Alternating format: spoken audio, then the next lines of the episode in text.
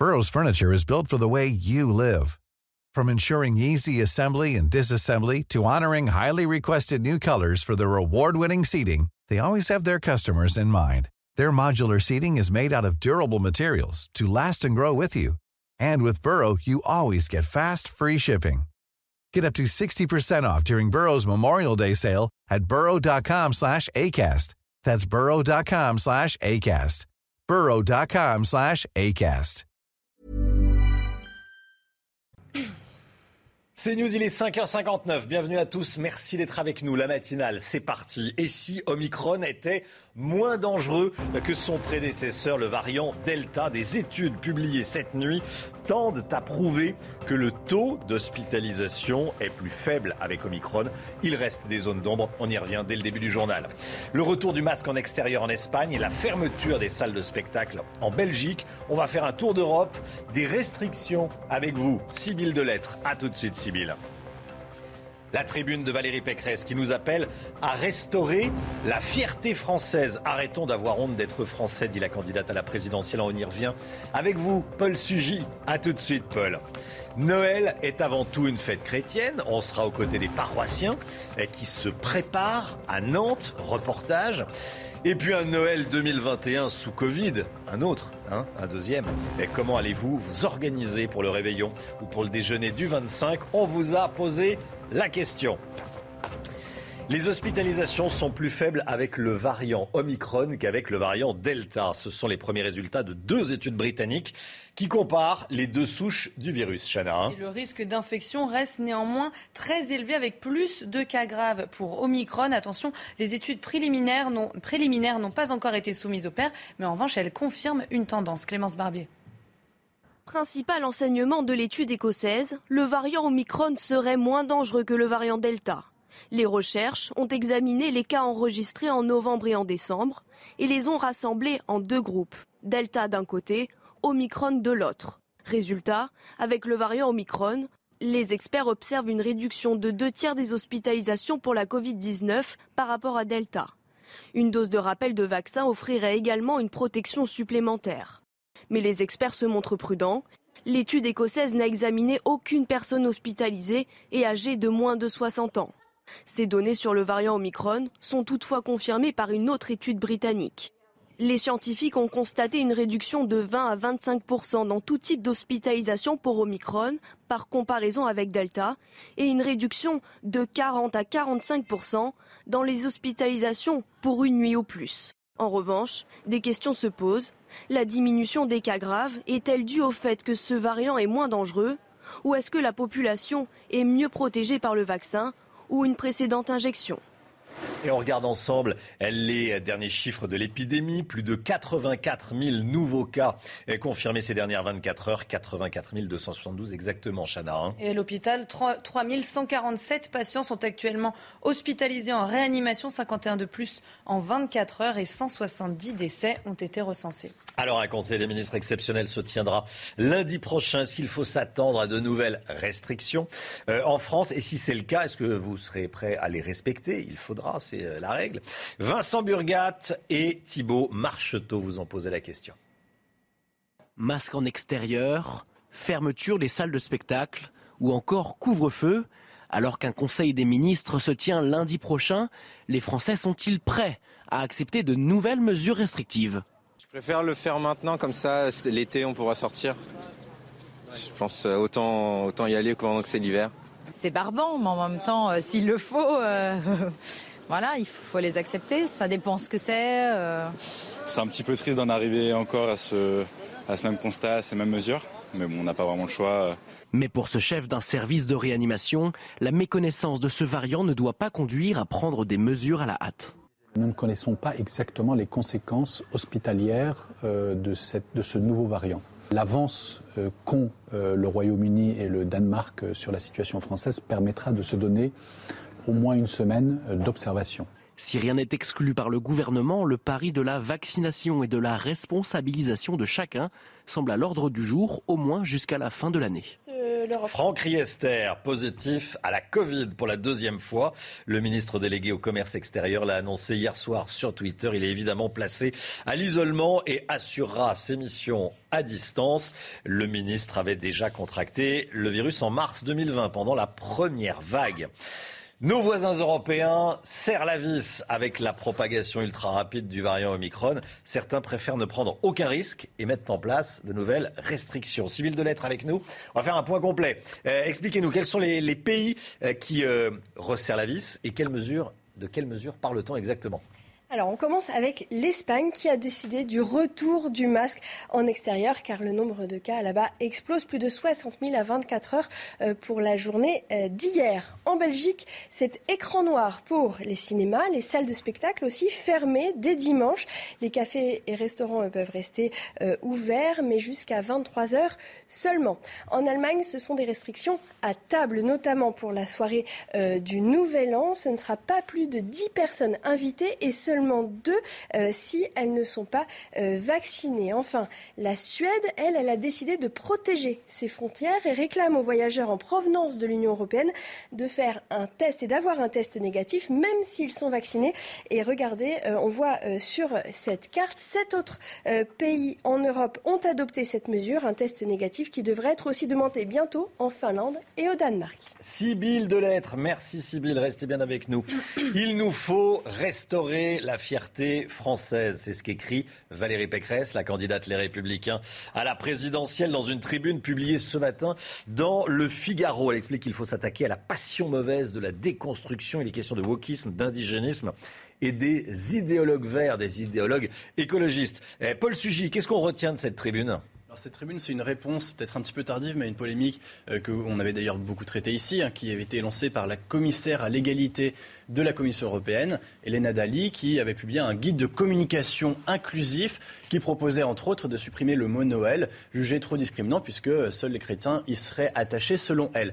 Valérie Pécresse répond en disant que Noël appartient à tous, qu'il fait partie, que cette fête fait partie de notre patrimoine civilisationnel européen et que donc il ne saurait être question de le bannir et au contraire elle appelle même à refaire de Noël euh, l'un des ferments justement du mode de vie européen, de la fierté française et européenne. Elle répond aussi, elle renvoie dos à dos euh, donc les euh, ayatollahs de l'égalité à la Commission européenne, mais aussi euh, les écologistes qui en France en sont pris, alors qui au sapin de Noël, qui au foie gras, donc toutes les traditions qui colorent, qui entourent la fête de Noël dans la façon dont elle est vécue, dans le mode de vie français.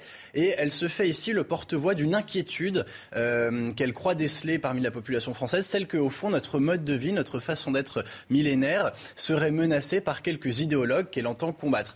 Elle fait, euh, ceci dit, euh, un pas énorme euh, dans la campagne vers donc cette inquiétude identitaire ou civilisationnelle, en montrant que, au-delà des sujets de réforme, au-delà des sujets liés aux crises conjoncturelles que peut traverser la France, il y aurait une crise existentielle, celle-là même qu'Emmanuel Macron aurait aggravée, par exemple, même si elle ne le cite pas nommément, bien sûr, on l'a tous en tête en lisant son texte, en disant qu'il n'existerait pas de culture française, ou alors elle peut aussi faire référence à certains de ses propos sur l'histoire de la colonisation, puisqu'elle rappelle aussi qu'il faut désidéologiser l'histoire et finalement reprendre le grand récit national qu'on a en classe. Merci beaucoup Paul Sugy. Restez bien avec nous. Va-t-il falloir changer la direction de Sciences Po Grenoble? Il y a un problème à Sciences Po Grenoble.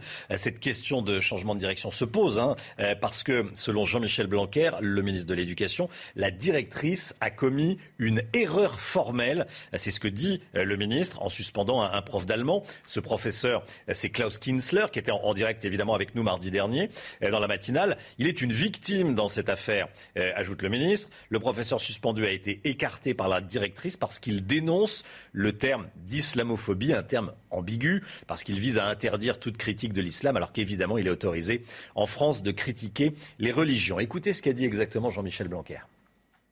Je pense que c'est, il y a déjà, je pense, une erreur formelle dans le fait de l'avoir euh, suspendu. Là aussi, je ne vais pas rentrer dans les détails. Ah. Et sur le fond, euh, il faut toujours, vous savez, dans chaque affaire, il y a toujours une complexité qu'il faut mm. savoir regarder, pas aller trop vite en besogne. Mais il est certain que la priorité n'est pas de sanctionner euh, euh, ce, ce, monsieur. La priorité, c'est de remettre de l'ordre et de faire en sorte que ceux qui ont abouti quand même à des nuisances pour ce monsieur soient sanctionnés comme ils le doivent. J'entends la directrice de Sciences Po dire que sa maison n'est pas, euh, n'est pas infestée par le wokisme ah. et que ce qu'elle veut, c'est de la sérénité. On, a envie d'être d'accord avec ces deux points. Ce n'est pas toujours des mesures euh, spectaculaires qu'il faut prendre. C'est surtout remettre les choses en ordre en s'assurant qu'on on ne confond pas les victimes et les coupables. Là, les coupables, c'est ceux qui ont fait des tags dont ils pouvaient être certains qu'en les faisant, ah. ils provoquaient des menaces de mort sur quelqu'un. Et donc, euh, il y a une difficulté pour apporter la preuve de qui a fait quoi. Éric Zemmour dévoile les grands axes de son programme. Les premières mesures du candidat reconquête à la présidentielle concernent la justice, l'immigration, l'économie. On va les regarder euh, ensemble. Au sujet de l'immigration, il souhaite la fin du regroupement familial, la suppression euh, du droit du sol, pas de régularisation pour les illégaux, expulsion des délinquants étrangers. Euh, pour l'économie, plus de 100 euros de salaire net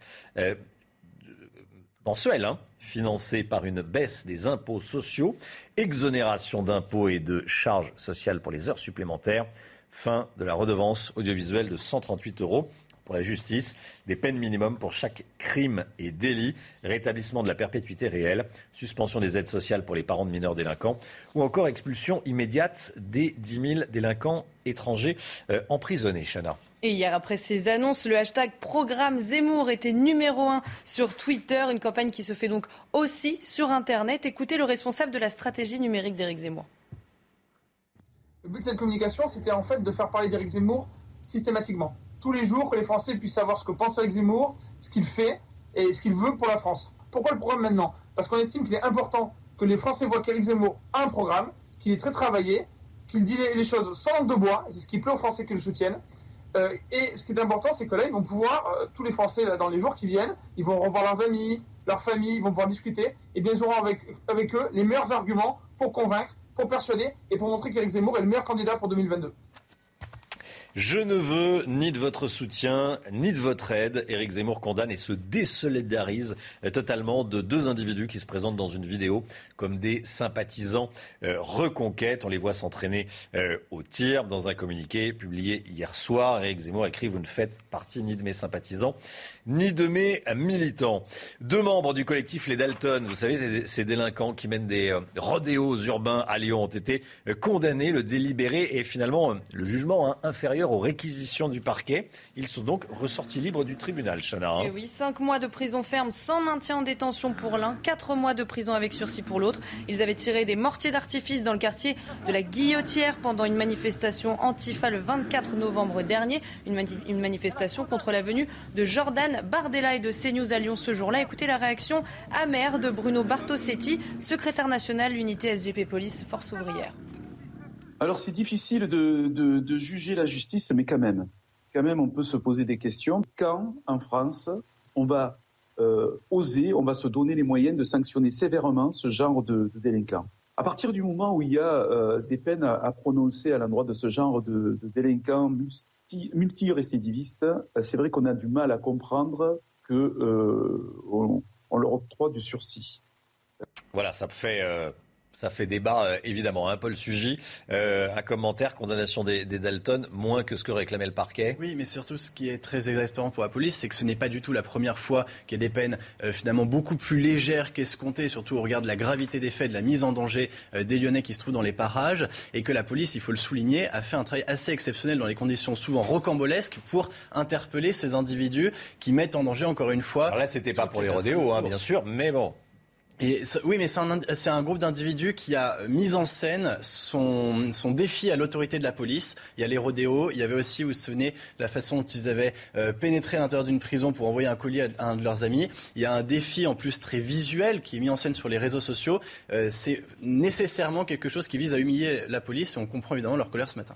Attention si vous prenez les transports en commun ce matin en Ile-de-France. Selon nos confrères de France Bleu, il y a un mouvement de grève qui impacte les Transiliens et les RER.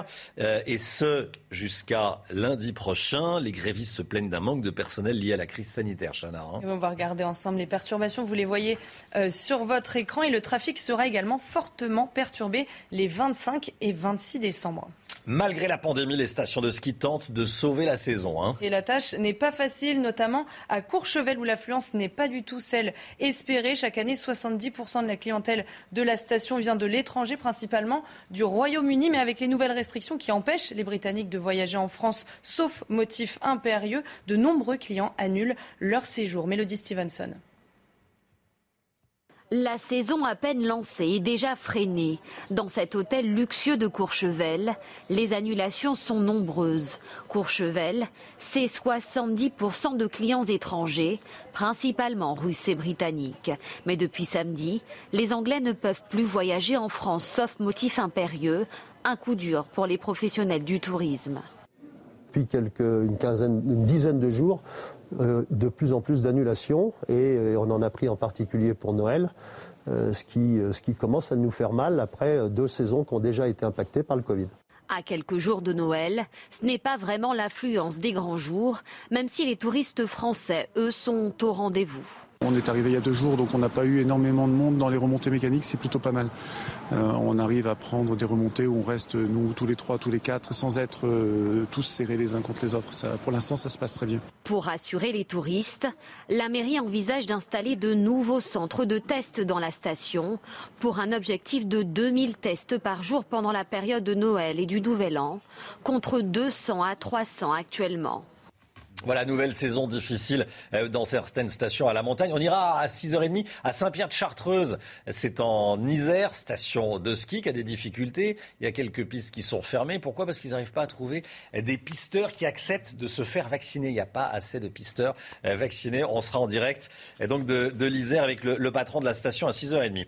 Quelles restrictions sanitaires pour les messes de Noël? Cette année dans les églises Les catholiques pourront participer à des cérémonies presque normalement. Hein. Et oui, malgré la crise sanitaire, les prêtres s'attendent à une fréquentation importante. L'année dernière, je le rappelle, des jauges avaient été imposées dans les lieux de culte, réduisant de moitié leur capacité d'accueil. Reportage à la basilique Saint-Nicolas de Nantes, signé Jean-Michel Decaze et Michael Chailloux. Contrairement à l'an dernier, les 900 places assises de la basilique Saint-Nicolas à Nantes pourront être occupées pour les messes de Noël. Aucune jauge dans les églises n'est imposée. Dès l'instant où le masque est gardé en permanence, a priori, c'est la meilleure garantie que l'on ait euh, d'éviter euh, voilà, que l'on devienne un cluster. Hein. Le masque et le gel hydroalcoolique sont les deux seuls éléments obligatoires lors des cérémonies. Au vu des circonstances sanitaires, quelques paroissiens ont décidé de renoncer aux célébrations autour de la crèche. On sait que les, les gros rassemblements sont quand même à éviter, donc euh, même si c'est pour aller à la messe, euh, ça reste pareil. Quoi. Donc ça va vous freiner mmh, Oui. Oui, mais vous avez vu la hauteur? Donc je pense qu'il y a un cubage d'air qui permet quand même euh, d'assurer un minimum de, de, conditions sanitaires satisfaisantes. Mais il faut garder le masque, c'est sûr. On ne se serre pas la main, c'est sûr. Tous les vitraux, en fait, euh, ne, ne, ferment pas hermétiquement la, la, basilique. Donc de toute façon, euh, il y a une circulation d'air permanente. Selon les données épidémiologiques propres à chaque région, les curés des paroisses peuvent durcir les contraintes dans leurs églises. Voilà, les paroissiens euh, s'adaptent. Le réveillon de Noël, c'est demain, le jour de Noël, c'est samedi. Quel est votre programme? C'est encore un Noël sous, euh, Covid, un Noël encore un peu particulier cette année sur fond de, crise sanitaire, Chana. Hein Et oui, test, comité réduit, port du masque. Comment allez-vous vous organiser pour fêter Noël en toute sécurité? On vous a posé la question. Je vous propose d'écouter la réponse de Noah. Nous, au réveillon, c'est simple. De toute façon, on a décidé qu'on se faisait tous tester avant de venir. Petit comité, ça réduit quand même massivement les risques. On se fait tester, ça aussi c'est très important. Nous sommes vaccinés. Je vous rappelle quand même, ça réduit de fois 12 le risque de contamination entre les personnes. On va aérer 10 minutes toutes ces heures, c'est les recommandations de la Haute Autorité de Santé. Et puis surtout, on va profiter parce que c'est important avec ce qui nous arrive, le bien-être psychologique et des petits amuse-bouches avec des, des portions individuelles. Voilà, on fait la fête, on s'amuse et on respecte les gestes barrières. Voilà, on fait la fête, on s'amuse, on respecte les, les, les, gestes barrières. Toute la matinée, vous allez entendre des, des témoignages. On vous pose la question, c'est la grande question du moment. Hein. Comment est-ce que tu fêtes Noël? Euh, Est-ce que euh, on va se tester ou pas? Vous avez un peu réfléchi à comment vous allez fêter Noël? Tiens, Eric de Ritmaten. Écoutez, en fa famille, famille, famille. Ouais. Masqué ou pas? Non. Oh, non, non, quand même. Non, quand même pas, quand même pas. On a un petit comité, donc ça ira. Ouais, ouais. Un petit test avant euh, le repas, euh, Paul? Non, mais j'ai vu moi par contre surtout se multiplier partout dans la semaine là, avant de se retrouver avec des amis, etc. Les gens qui disaient, bah on se teste avant euh, de se voir parce que je veux pas refiler le, le virus euh, à ma grand-mère euh, dans trois jours. J'ai l'impression mmh. que les Français ont été très prudents cette semaine. Ah oui, j'ai fait mes stocks d'autotest. Hein. Ah voilà, on se prépare, on se prépare. Allez, le chiffre éco, euh, avec la hausse des coûts de production euh, en France, la flambée des prix de l'énergie. On en parle avec Eric de Reitmaten. L'énergie coûte de plus en plus cher et, ça commence à impacter les industriels, Eric. Hein. Absolument, et l'INSEE, ça y est, le confirme, effectivement, les coûts de production, comme on dit, c'est-à-dire produire en France hein, notamment, eh bien tout cela va devoir être répercuté. Alors, pour combien de temps et quand Ça, c'est un peu le point d'interrogation, parce que euh, les coûts de production ont flambé, ça c'est clair, plus 16% en France sur un an, donc c'est quand même déjà une longue période, il y a beaucoup de recul. Si vous regardez seulement euh, les coûts de production, eh bien en, en novembre, plus 3% et octobre plus 2,8. Ça veut dire quoi? Ça veut dire que sur vos étiquettes dans les magasins, ça va arriver malheureusement. Alors pour l'instant, ça concerne essentiellement les produits industriels comme les produits chimiques ou le papier. Vous voyez, on est entre 4% et 2% ou 1% de hausse. Ensuite, il y a les produits agroalimentaires. Souvenez-vous, Michel-Édouard Leclerc était sur ce plateau euh, lundi. Lui, il a carrément dit, je vois les prix augmenter de 4%, alors que l'inflation, euh, selon l'INSEE, c'est autour de 2,8%. Vous voyez, donc il y aura sûrement une répercussion. Quand Eh bien, ça sera l'année prochaine, bien sûr, et ce serait provisoire, dit l'INSEE, parce qu'à un moment ou à un autre, les prix de l'énergie vont retomber. Toujours est-il que l'INSEE dit qu'en début d'année, cela pourra effectivement freiner la poursuite de la reprise économique. CNews et les 6h19. Merci d'avoir choisi CNews pour démarrer votre journée. Vous avez bien fait. Restez bien avec nous. Dans un instant, le temps avec Alexandra Blanc, évidemment. Euh, vous allez voir qu'il va faire un petit peu plus chaud, mais euh, un petit peu plus mauvais. Bon. Euh, et puis, dès le début du journal de 6h30, on ira dans les restaurants. Les restaurants qui voient s'annuler de nombreuses réservations. Et puis on sera en direct d'une station de ski en, en Isère à Saint-Pierre de Chartreuse.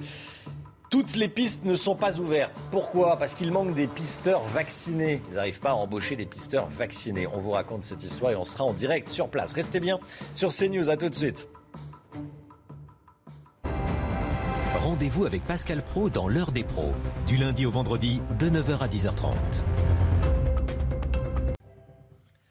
6h25, le sport, et c'était hier la dernière journée de la phase allée de la, de la Ligue 1. Hein. Et le Paris Saint-Germain a fait match nul à Lorient, un partout grâce à un but d'Icardi dans le, dans le temps additionnel. Le club de la capitale a subi l'ouverture du score pour la huitième fois en 19 matchs. Et Paris termine champion d'automne devant Nice et Marseille. Et Marseille qui a fait match nul 1-1 hier contre Reims. Dimitri Payet a égalisé pour les Marseillais sur un penalty dans le temps additionnel. Dans les autres résultats de la soirée, Monaco a battu Rennes 2 Lyon a concédé le match nul à Metz 1-1 et le champion de France Lille s'est imposé 3-2 à Bordeaux. CNews, 6h26, la météo complète avec Alexandra Blanc dans quelques instants. Mais tout d'abord, la météo des neiges. 6h27 le temps. Alexandra Blanc, on avait annoncé du soleil sur la moitié nord. Hier, on s'est un petit peu trompé. Hein. Eh oui, ça arrive. Hein. La météo est parfois imprévisible. Le temps est resté bien, bien nuageux hier dans les rues de la capitale. On n'a quasiment pas vu le soleil. On devrait avoir, on aurait dû avoir un peu plus d'éclaircies. Eh bien, c'est resté assez nuageux. Ce sera le cas également aujourd'hui avec l'arrivée donc d'une nouvelle perturbation. Alors, un temps assez nuageux également euh, sur les régions du nord-ouest avec un changement de décor aujourd'hui. On va de nouveau retrouver un flux d'ouest et donc, conséquence, les perturbations vont faire leur grand retour avec l'arrivée ce matin d'une perturbation entre la Bretagne et la Normandie. Et puis, petite nouveauté également, du mauvais temps autour du golfe du Lion avec le retour du vent d'autant qui rapporte donc ces nuages venus de la mer Méditerranée. Dans l'après-midi, la perturbation progresse entre la Vendée, le nord du pays ou encore euh, la Somme. On retrouve également un temps assez nuageux sur le nord-est et toujours ces entrées maritimes qui pourraient localement donner quelques averses et qui vont s'étendre entre le Var et les Bouches du Rhône. Partout ailleurs, soleil, côté température, ça remonte un petit peu ce matin sur la façade ouest, 8 degrés en moyenne en Bretagne ou encore à Toulouse contre moins 4 degrés à Nancy. Et dans l'après-midi, les températures seront plutôt douces pour la saison. 14 degrés dans le sud-ouest, 10 degrés à Paris ou encore 12 degrés à Lyon. C'est un temps perturbé qui vous attend euh, pour Noël avec un défilé de perturbations, de la neige en montagne, mais de la grande douceur avec une moyenne de 10 degrés sur le nord samedi. C'est News, il est 6h29. Bienvenue à tous. Merci d'être avec nous en ce jeudi 23 décembre. À la une des annulations en cascade dans les restaurants à l'approche de Noël, on va voir que l'inquiétude grandit également chez les traiteurs. C'est l'information à la une ce matin. Et si Omicron était moins dangereux que son prédécesseur, le variant Delta, deux études publiées cette nuit tentent à prouver que le taux d'hospitalisation est plus faible avec Omicron. Il reste des zones d'ombre. On va y revenir avec vous, Sybille Delettre. A tout de suite, Sybille. Éric Zemmour dévoile les grandes lignes de son programme. Fin du droit du sol, augmentation de 100 euros net pour tous les salaires modestes. On y revient avec vous. Paul Sugy. A tout de suite, Paul. Et puis on sera en direct avec un directeur de station de ski qui n'arrive pas à recruter. Il lui manque des pisteurs vaccinés à Saint-Pierre de Chartreuse dans l'Isère. Ce directeur de station de ski, c'est Benoît Rebuffel qui est déjà connecté. Bonjour et à tout de suite. L'inquiétude des restaurateurs et des traiteurs à l'approche des fêtes de fin d'année, c'est une période cruciale économiquement, bien sûr, pour ce secteur, mais avec la reprise de l'épidémie, le nombre d'annulations flambe, Chana. Hein. Et conséquence, les restaurants ne font pas le plein. Reportage dans un restaurant à Lille, signé Charlie Zerman et Bora Agerbas. Très bien. Bah, écoutez, euh, je prends en compte votre euh, annulation pour demain soir, madame. Et je vous souhaite un très bon courage et une bonne fête de fin d'année. Depuis le mois de décembre, les mêmes appels. Là, par exemple, on avait une table de 23 personnes qui ont euh, 21 heures qui sont annulées. Ici, vous aviez une table de, de 9 personnes également annulées. Au total, une réservation sur deux n'est pas honorée dans ce restaurant. Sur une table de 15 ou 20 personnes, bon, il y a toujours soit un cas contact ou une, personne qui ne qui, qui sera pas là.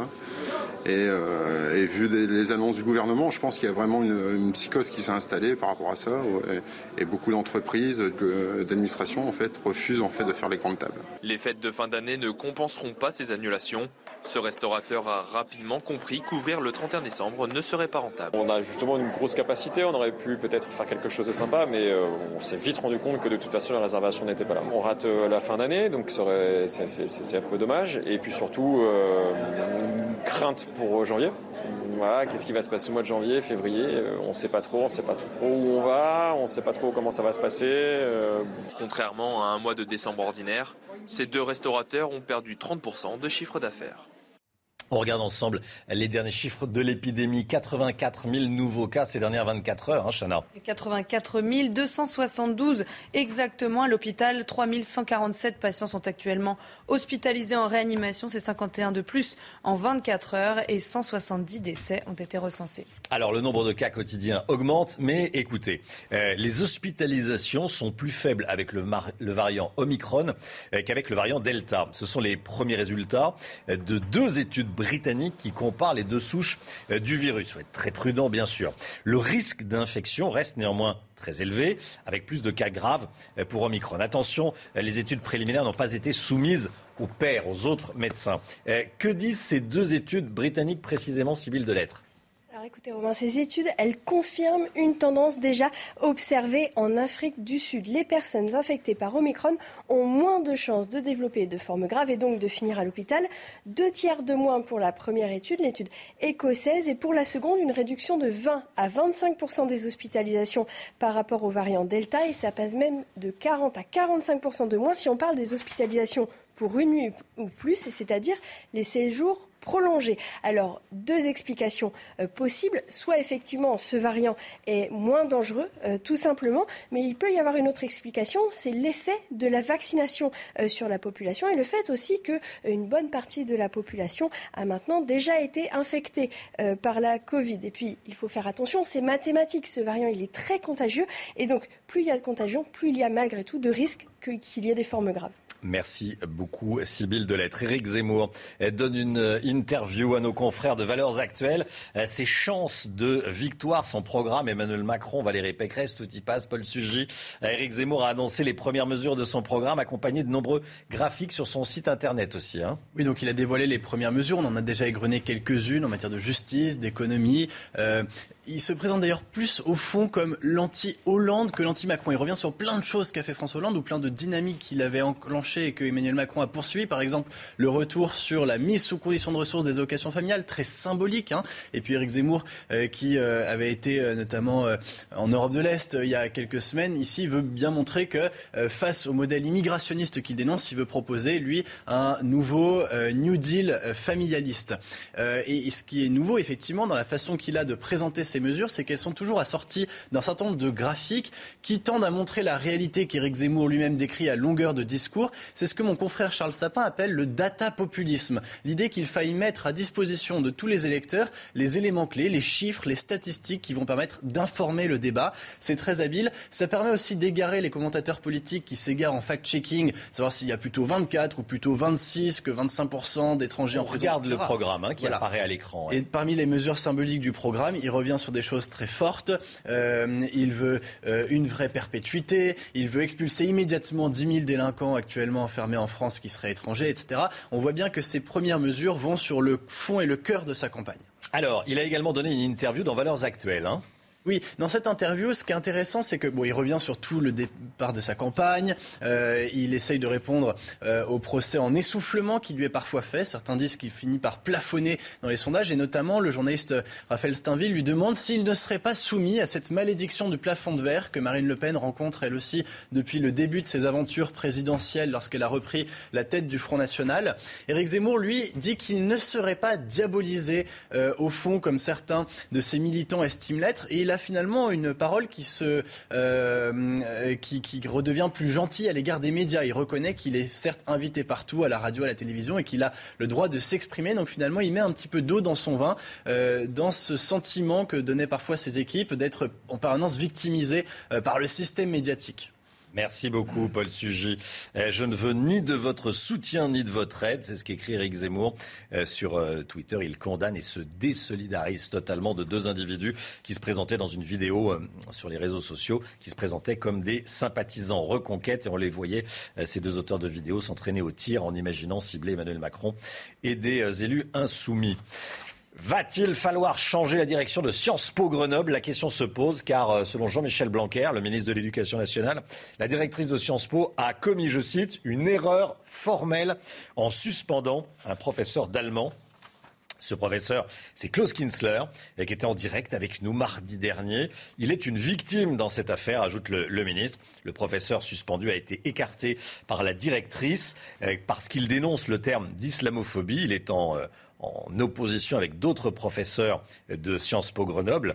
Euh, l'islamophobie, on le sait, c'est un terme ambigu parce que ça vise à, à interdire, empêcher toute critique de l'islam, alors qu'évidemment, il est autorisé de critiquer l'islam comme les autres religions, euh, faut-il le préciser. Éric Dupont-Moretti tente de contenir la colère des agents pénitentiaires, Chana. Hein. Oui, la colère après l'évasion d'un détenu pendant son transfert à l'hôpital mardi dans le Val d'Oise. La question de l'armement des agents pendant les transferts médicaux se pose. Pour le ministre de la Justice, cette procédure est en cours depuis 2019 mais a été ralentie par la pandémie. Écoutez.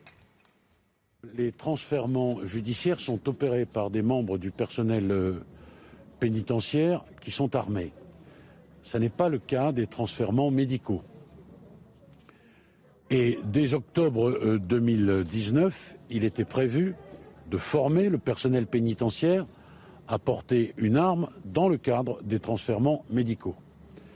Hélas, euh, nous avons progressé, mais pas suffisamment, parce que la Covid a ralenti ce processus de formation cinquantaine d'établissements pénitentiaires ont du personnel formé pour opérer les transferts médicaux armés. 215 personnels pénitentiaires dans cette interrégion sont formés à cela, mais nous souhaitons bien sûr accélérer ce processus. Le parquet s'est emparé de cette affaire. Monsieur le procureur de la République euh, fera tout ce qui est en son pouvoir pour que cette enquête aboutisse, évidemment, et que les auteurs de ces actes odieux soient châtiés à la hauteur euh, de leurs crimes.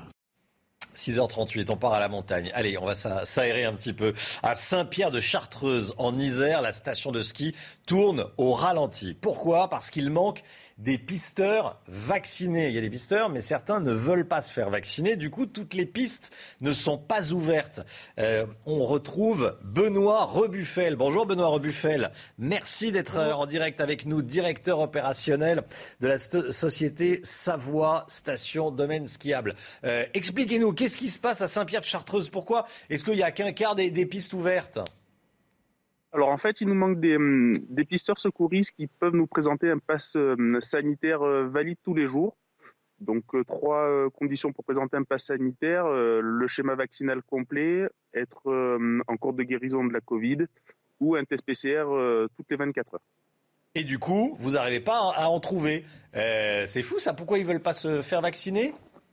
Ouais, la, major... la plupart des, des employés, c'est ça. Ouais. Ils, veulent, ils refusent de la vaccination. Ils refusent la vaccination. Et vous n'avez pas d'argument pour euh, leur faire changer d'avis? Non, pas spécialement. Alors, on a essayé de mettre en place avec la collectivité des, tests PCR toutes les 24 heures. Mais euh, malheureusement, il nous manque toujours des pisteurs malgré cette mise en place et on ne peut pas ouvrir le, tout le domaine skiable en, toute sécurité. Ah oui, oui, ça, c'est effectivement. Euh, parce qu'il faut comment ça, comment ça fonctionne? Il faut un pisteur euh, par piste, non? Comment ça marche? Non, c'est pas par piste. Il y a un quota par rapport au nombre de pistes et aussi par rapport à la fréquentation. Et par rapport à la fréquentation, bien sûr. c'est pas une question de salaire, parce que combien gagne un pisteur? Il est à peu près à 11,50 euros, 12 euros brut de l'heure. Euh, mais en tout cas, la problématique n'est vraiment pas le salaire euh, mis en place sur, sur la structure. Hmm. Comment, réagissent les, comment réagissent les clients? Les clients ont du mal à le comprendre quand ils arrivent sur la station, parce que bien évidemment, ils sont déçus, étant donné qu'on a beaucoup de skieurs à la journée. Mais après, quand on leur explique, ben, ils comprennent, ils voient bien que c'est pas notre faute, qu'on a fait vraiment notre maximum et qu'on continue de chercher et que surtout on baisse pas les bras et que vous baissez pas les bras. Bon, bah écoutez, merci beaucoup d'avoir témoigné ce matin. Euh, Benoît Rebuffel, directeur opérationnel de la société Savoie Station euh, Domaine Skiable. Voilà, c'est valable pour euh, Saint-Pierre de, Chartreuse, mais c'est une jolie station, Saint-Pierre de Chartreuse. J'espère que vous allez trouver d'ici la fin de la, d'ici la, fin de la, saison. Très bonne journée à vous. à bientôt. Le réveillon de Noël, c'est demain soir. Le jour de Noël, c'est samedi. Et ce matin, on vous donne la parole. Parce qu'il y a une seule question qu'on se pose tous, c'est euh, comment est-ce qu'on va s'organiser pour le, réveillon, pour se mettre à table en famille avec l'épidémie de Covid, Chana hein eh Oui, puisque c'est encore un Noël particulier cette année sur fond de crise sanitaire, tests, comité réduit, port du masque. Comment allez-vous vous organiser pour passer Noël en toute sécurité? Je vous propose d'écouter la réponse de Karel et Maxime. Bah, je vais voir ma famille, mais euh, on fait tous gaffe à faire bien des tests PCR euh, pour qu'il n'y ait aucun problème avec le Covid, quoi, parce qu'on voit forcément les grands-parents et tout. donc voilà. Et j'espère que le, Père Noël fait son test euh, PCR euh, naturellement. Euh. Bah, si, on fait gaffe, je me dis que normalement c'est bon. Si on a un cas positif, on le mettra un peu de côté, ouais, on, aérera et tout, mais sinon, sinon voilà. on passe les fêtes avec les parents essentiellement, pas les grands-parents. Je fais un test de précaution juste avant. si on est négatif, bah, tout va bien, on fait le repas comme d'habitude. Et si on est positif, bah, on fera pas Noël quoi. Bon, je pense qu'il va y avoir beaucoup d'autotests au, au, réveillon de, Noël et au déjeuner du, du 25. C'est une information, euh, vous avez peut-être regardé la télévision euh, hier soir, regardez ce tweet de Saint-Cyr, de l'Académie militaire de, Saint-Cyr, Coët-Quidan. Nos 40 élèves officiers sont fiers d'avoir pu porter les valeurs de l'armée de terre. C'est Saint-Cyr, c'est le cœur de Saint-Cyr qui a remporté le concours de la France à un incroyable talent. Euh, les, officiers, c'est l'élite de l'armée, hein, Saint-Cyr. Et, ce sont eux qui ont été choisis, qui ont remporté ce concours. Hein. Moi, j'ai regardé les images euh, bah, ce matin, parce qu'évidemment, comme tous les matinaliers, on dormait déjà à l'heure de la finale hier soir. Et vraiment, c'est un moment de frisson absolu. Et je crois qu'ils nous ont fait notamment une reprise de Vangelis complètement a cappella. Et c'est absolument sublime. Vraiment, c'est euh, la, la, meilleure vidéo à regarder pour être de bonne humeur ce matin. C'est d'une dignité, d'une noblesse qui sont vraiment incroyables. Le cœur de Saint-Cyr qui remporte la France a un incroyable euh, talent. On en parle ce matin. Allez, le sport tout de suite avec du foot et de la Ligue 1. Et le PSG qui est toujours en tête.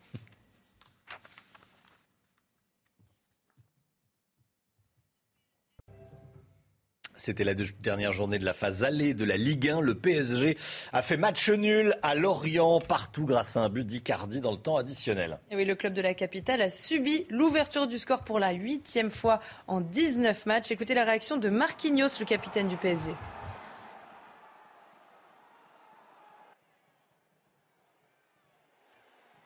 Je pense que par miracle, on a, travaillé, on a essayé. Euh, je pense pour les circonstances, on a eu le ballon, c'était ça le, euh, ce que le, match demandait. Ils, ils ont attendu derrière, euh, ils ont attendu nos erreurs pour contrer, ils ont réussi à marquer, ils ont eu quelques autres occasions. On a eu un joueur de moins en deuxième mi-temps et on a réussi à, marquer ce but. Et c'est Paris qui termine champion d'automne. Hein. Et oui, devant Nice et Marseille. Marseille qui a fait match nul 1-1 hier contre Reims. Dimitri Payet a égalisé pour les Marseillais sur un penalty dans le temps additionnel. Dans les autres résultats de la soirée, Monaco a battu Rennes 2-1. Lyon a concédé le match nul à Metz 1-1. Et le champion de France Lille s'est imposé 3-2 à Bordeaux. L'instant musique, réveil en musique comme tous les matins. Ce matin, on écoute Only You d'Alicia Keys, la chanteuse américaine qui revient avec une chanson douce au piano. Euh, c'est calme, ça fait du bien au réveil. Alicia Keys.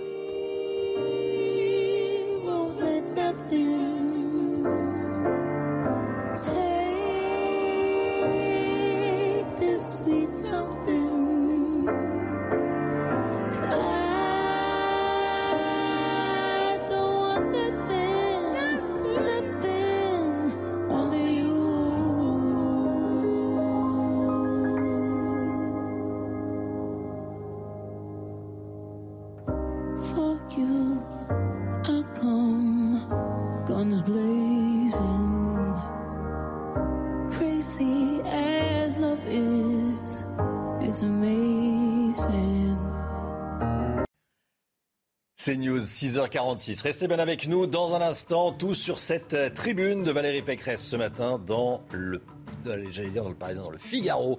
Euh, on va y revenir avec vous, Paul Sugy. Euh, il faut restaurer la fierté française. Il faut arrêter d'avoir honte d'être français en clair. C'est ce que dit Valérie Pécresse. On y revient avec vous, Paul Sugy, et dans un instant. À tout de suite. Restez bien avec nous.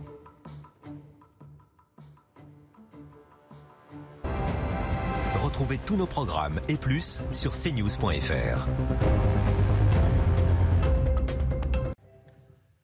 C'est il est 6h53, la politique avec vous, Paul Sugy. Valérie Pécresse revient dans une tribune publiée dans le Figaro de ce matin sur la folie destructrice qui secoue, selon elle, l'Europe. hein.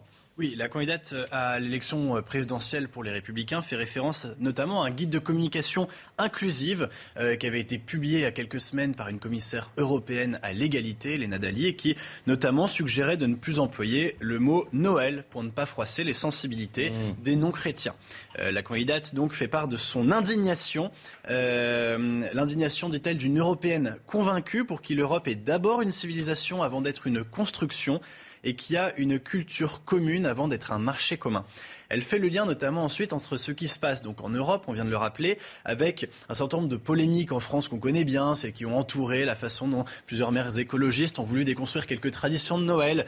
Euh, par exemple, elle fait référence euh, à Pierre Humeric, le maire de Bordeaux. Elle dit Ne souhaitait-il pas lui aussi congédier Noël en privant les Bordelais de leur sapin évoquant le, grand remplacement euh, du sapin, de l'arbre mort de Noël, comme il Ouais. dit, euh, par une construction artistique en palette et en verre. Et enfin, elle s'en prend à tout ce segment de la gauche, au fond, qui entend déconstruire le mode de vie français en voyant dos à dos les wokistes, les indigénistes et les idéologues verts, et en écrivant Ils sont les nouveaux artisans de cette vaste entreprise de culpabilisation des Français, ajoutant Je veux être la présidente d'une fierté française restaurée. Il y avait eu euh, en effet une polémique suite à la publication de ce guide par euh, cette commissaire européenne à l'égalité qui avait finalement retiré le, le document. hein. Oui, en fait, la polémique était double. Il y avait eu deux temps. D'abord, il y avait eu une campagne d'affichage qui était euh, sponsorisée par la Commission européenne, même si elle était d'abord à l'initiative du Conseil de l'Europe, et qui promeuvait la liberté dans le hijab.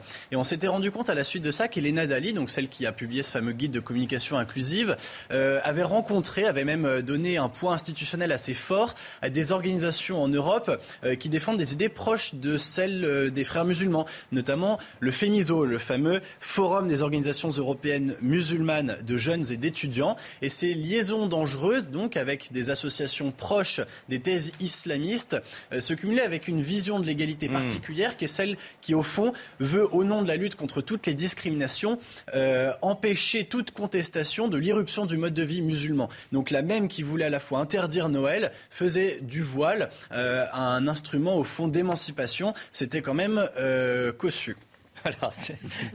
Ah, euh, c'était acrobatique en tout cas, oui. Euh, c'est un coup politique habile de la part de Valérie Pécresse de signer cette tribune à quelques jours de Noël? Oui, Valérie Pécresse. 48 heures de Noël? Valérie Pécresse s'inscrit dans une dynamique euh, enclenchée par d'autres candidats avant elle dans cette campagne, celle de ne pas faire de la campagne présidentielle une simple euh, délibération sur des crises conjoncturelles, mais celle de souligner une crise existentielle, une crise civilisationnelle.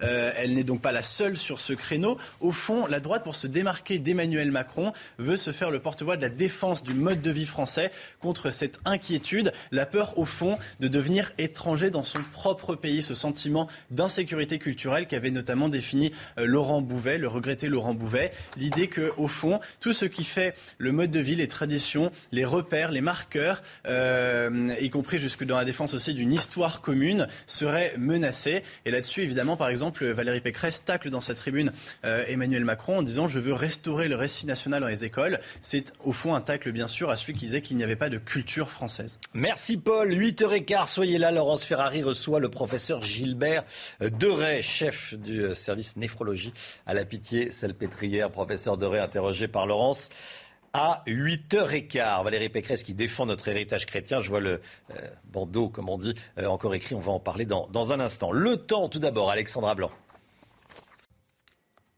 Alexandra, vous nous emmenez à Saint-Malo. Oui, où il y aura de la pluie, localement quelques averses et surtout un temps bien bien nuageux. Les conditions météo vont se dégrader aujourd'hui avec l'arrivée d'une nouvelle perturbation sur la Bretagne. Côté température, il fait un petit peu moins froid euh, ce matin, même s'il fait froid, notamment sur le nord-est du pays, avec localement moins 10 degrés ce matin du côté de Chamonix ou encore moins 4 degrés entre Nancy, Grenoble ou encore du côté de Metz. On retrouve ce matin des conditions météo assez maussades avec l'arrivée d'une nouvelle perturbation par le nord-ouest, quelques entrées maritimes également autour du golfe du Lion, mais partout ailleurs. Le beau temps est au rendez-vous avec néanmoins toujours un petit peu de brouillard du côté du Val de Saône. Dans l'après-midi, la perturbation progresse entre le nord-ouest, la Normandie ou encore le nord. On retrouvera également un temps très très mitigé autour du golfe du Lion avec les nuages, mais également les averses qui vont gagner euh, les Bouches du Rhône ou encore euh, le Var, partout ailleurs. Du soleil, côté température, ça remonte un petit peu par l'ouest ce matin. 8 degrés en moyenne en Bretagne ou encore du côté de Toulouse contre moins 4 degrés à Strasbourg. Une vraie différence de température. Et dans l'après-midi, eh bien, les températures remontent sur la façade ouest ou encore sur le centre avec 10 degrés à Paris. Vous aurez 12 degrés à Limoges et Clermont-Ferrand, 14 degrés pour le Pays Basque et 16 degrés encore. C'est la suite du programme. Temps perturbé pour votre week-end de Noël avec certes de la douceur mais de la neige en montagne et de la pluie attendue sur un bon quart sud-est. CNews, 6h59. Merci d'être avec nous. Merci d'avoir choisi CNews pour démarrer votre journée. On est le jeudi 23 décembre. Le variant Omicron semble moins dangereux que Delta si l'on se réfère au taux d'hospitalisation des malades. C'est ce qui apparaît dans les données de deux études britanniques publiées cette nuit et qui confirment une tendance observée en Afrique du Sud. On est prudent. On va y revenir en détail dans un instant. On accueille ce matin sur le plateau de la matinale Fatima El Ouazdi. Bonjour. Merci d'être avec nous. Vous êtes fondatrice de politique apostrophe L au pluriel et élue à Rueil-Malmaison dans les Hauts-de-Seine et Guillaume Perrault. Bonjour Guillaume, Et journaliste évidemment, rédacteur en chef du Figaro Vox. On vous retrouve eh, tous les deux dans, dans un instant. Les hospitalisations sont donc plus faibles avec le variant Omicron qu'avec le variant Delta. Ce sont les premiers résultats de deux études britanniques eh, qui comparent les deux souches du virus qui le disent. hein. Le risque d'infection reste néanmoins très élevé avec plus de cas graves développés avec Omicron. Attention, les études préliminaires n'ont pas encore été soumises au pair, mais elles confirment en revanche une tendance observée en Afrique du Sud. Clémence Barbier. Principal enseignement de l'étude écossaise, le variant Omicron serait moins dangereux que le variant Delta. Résultat, avec le variant Omicron, les experts observent une réduction de deux tiers des hospitalisations pour la Covid-19 par rapport à Delta. Une dose de rappel de vaccin offrirait également une protection supplémentaire. Mais les experts se montrent prudents. L'étude écossaise n'a examiné aucune personne hospitalisée et âgée de moins de 60 ans. Ces données sur le variant Omicron sont toutefois confirmées par une autre étude britannique. Les scientifiques ont constaté une réduction de 20 à 25% dans tout type d'hospitalisation pour Omicron par comparaison avec Delta et une réduction de 40 à 45% dans les hospitalisations pour une nuit ou plus. En revanche, des questions se posent. La diminution de cas graves est-elle due au fait que ce variant est moins dangereux ou est-ce que la population est mieux protégée par le vaccin ou une précédente infection? Les derniers chiffres de l'épidémie en France, plus de 84 000 nouveaux cas ces dernières 24 heures, Chana. hein. 84 272 exactement à l'hôpital. 3 147 patients sont actuellement hospitalisés en réanimation, plus 51 en 24 heures et 170 décès ont été recensés. Va-t-il falloir changer la direction de Sciences Po Grenoble? La question se pose, car selon Jean-Michel Blanquer, le ministre de l'Éducation nationale, la directrice a commis une erreur formelle en suspendant un professeur d'allemand, hein, Klaus Kinsler. hein. Et oui, ce professeur qui était en direct avec nous mardi dernier est une victime dans cette affaire, ajoute le ministre. Le professeur suspendu a été écarté par la directrice parce qu'il dénonce le terme d'islamophobie, terme ambigu car il vise à interdire toute critique de l'islam alors qu'évidemment évidemment, il est autorisé en France de critiquer les religions. Deux membres du collectif Les Dalton, euh, ces délinquants qui mènent notamment des rodéos urbains à Lyon, ont été condamnés hier. hein. Et le délibéré est finalement inférieur aux réquisitions du parquet. Ils sont donc ressortis libres du tribunal. Cinq mois de prison ferme sans maintien en détention pour l'un, quatre mois de prison avec sursis pour l'autre. Ils avaient tiré des mortiers d'artifice dans le quartier de la Guillotière pendant une manifestation le 24 novembre dernier, une manifestation contre la venue de Jordan Bardella et de CNews à Lyon ce jour-là. Le face-à-face de la matinale Fatima El Ouazdi et Guillaume Perrault. Euh, Philippe de Villiers lance un appel aux maires de France pour qu'Éric Zemmour ait ses 500 signatures. On l'écoute. Je voudrais adresser un message d'appel. Il faut que vous soyez les garants de, de la démocratie. Il y a un vrai risque pour un candidat qui est porté par de nombreux Français euh, qui n'est pas le parrainage. Ce serait un séisme démocratique. Si vous étiez maire, est-ce que vous signeriez, est-ce que vous soutiendriez euh, une candidature Zemmour pour des raisons démocratiques? Fatima Ouazdi. Je pense, en tout cas ma croyance personnelle, c'est que Éric Zemmour, il aura ses parrainages parce que c'est dans l'intérêt aussi de la droite, euh, en tout cas de Valérie Pécresse, que euh, Éric Zemmour soit candidat et euh, puisse aussi baisser le seuil de passage au second tour, enfin de sa qualification au second tour. Du coup, je pense qu'il aura ses parrainages. Moi, en tant qu'élu local, si j'étais maire, je ne parrainerais pas Éric Zemmour parce que je ne souhaite pas soutenir quelqu'un qui a fait de l'égalité femmes-hommes non pas un combat, mais euh, une forme de dérision. J'ai assisté d'ailleurs à un débat euh, dans le cadre d'un cercle auquel je participe où Éric Zemmour euh, disait qu'il ne croyait pas au mot féminicide, qu'il considérait qu'il y avait uniquement des féminicides ou des meurtres de femmes dans des zones ou dans des quartiers euh, quand il y a une certaine origine sociale, alors que c'est pas forcément vrai. Donc voilà, c'était quelqu'un avec, avec lequel je ne partage aucune de mes valeurs. Donc moi, je ne le Mais pas. bon, ça, ça je, je- je- je m'attendais à. Après, d'un point de vue- point de démocratique, bien évidemment. programme. Mais, mais, mais euh, est-ce que ça pose un problème démocratique, Guillaume Perrault? Poserait bien sûr un S'il n'avait pas ses signatures. Alors, ça poserait évidemment un problème démocratique. Il y a une ambiguïté sur le terme de parrainage. C'est-à-dire que normalement, juridiquement, quand un maire donne son parrainage, ça veut simplement dire qu'il juste que cette candidature est démocratiquement légitime. Ça ne veut pas dire qu'il soutient personnellement sa démarche. parrainage, c'est un soutien. Bah, Enfin, en tout cas, oui, un- c'est-à-dire que c'est perçu aujourd'hui Mm. comme un soutien aux idées du candidat. Et donc les petits candidats euh, ou les candidats euh, sont pas petits comme Éric Zemmour, mais qui ont des idées tranchées, leur- quand leurs équipes vont voir les, les maires, ils disent toujours, ce qui est juridiquement exact, vous pouvez nous donner votre signature sans pour autant partager nos idées Mm. pour vous inscrire dans une, dans une démarche de principe. Un petit point historique. Euh, quand ça a été créé l'élection présidentielle au suffrage universel, il n'y avait pas 500 parrainages. Il y avait 100 parrainages seulement.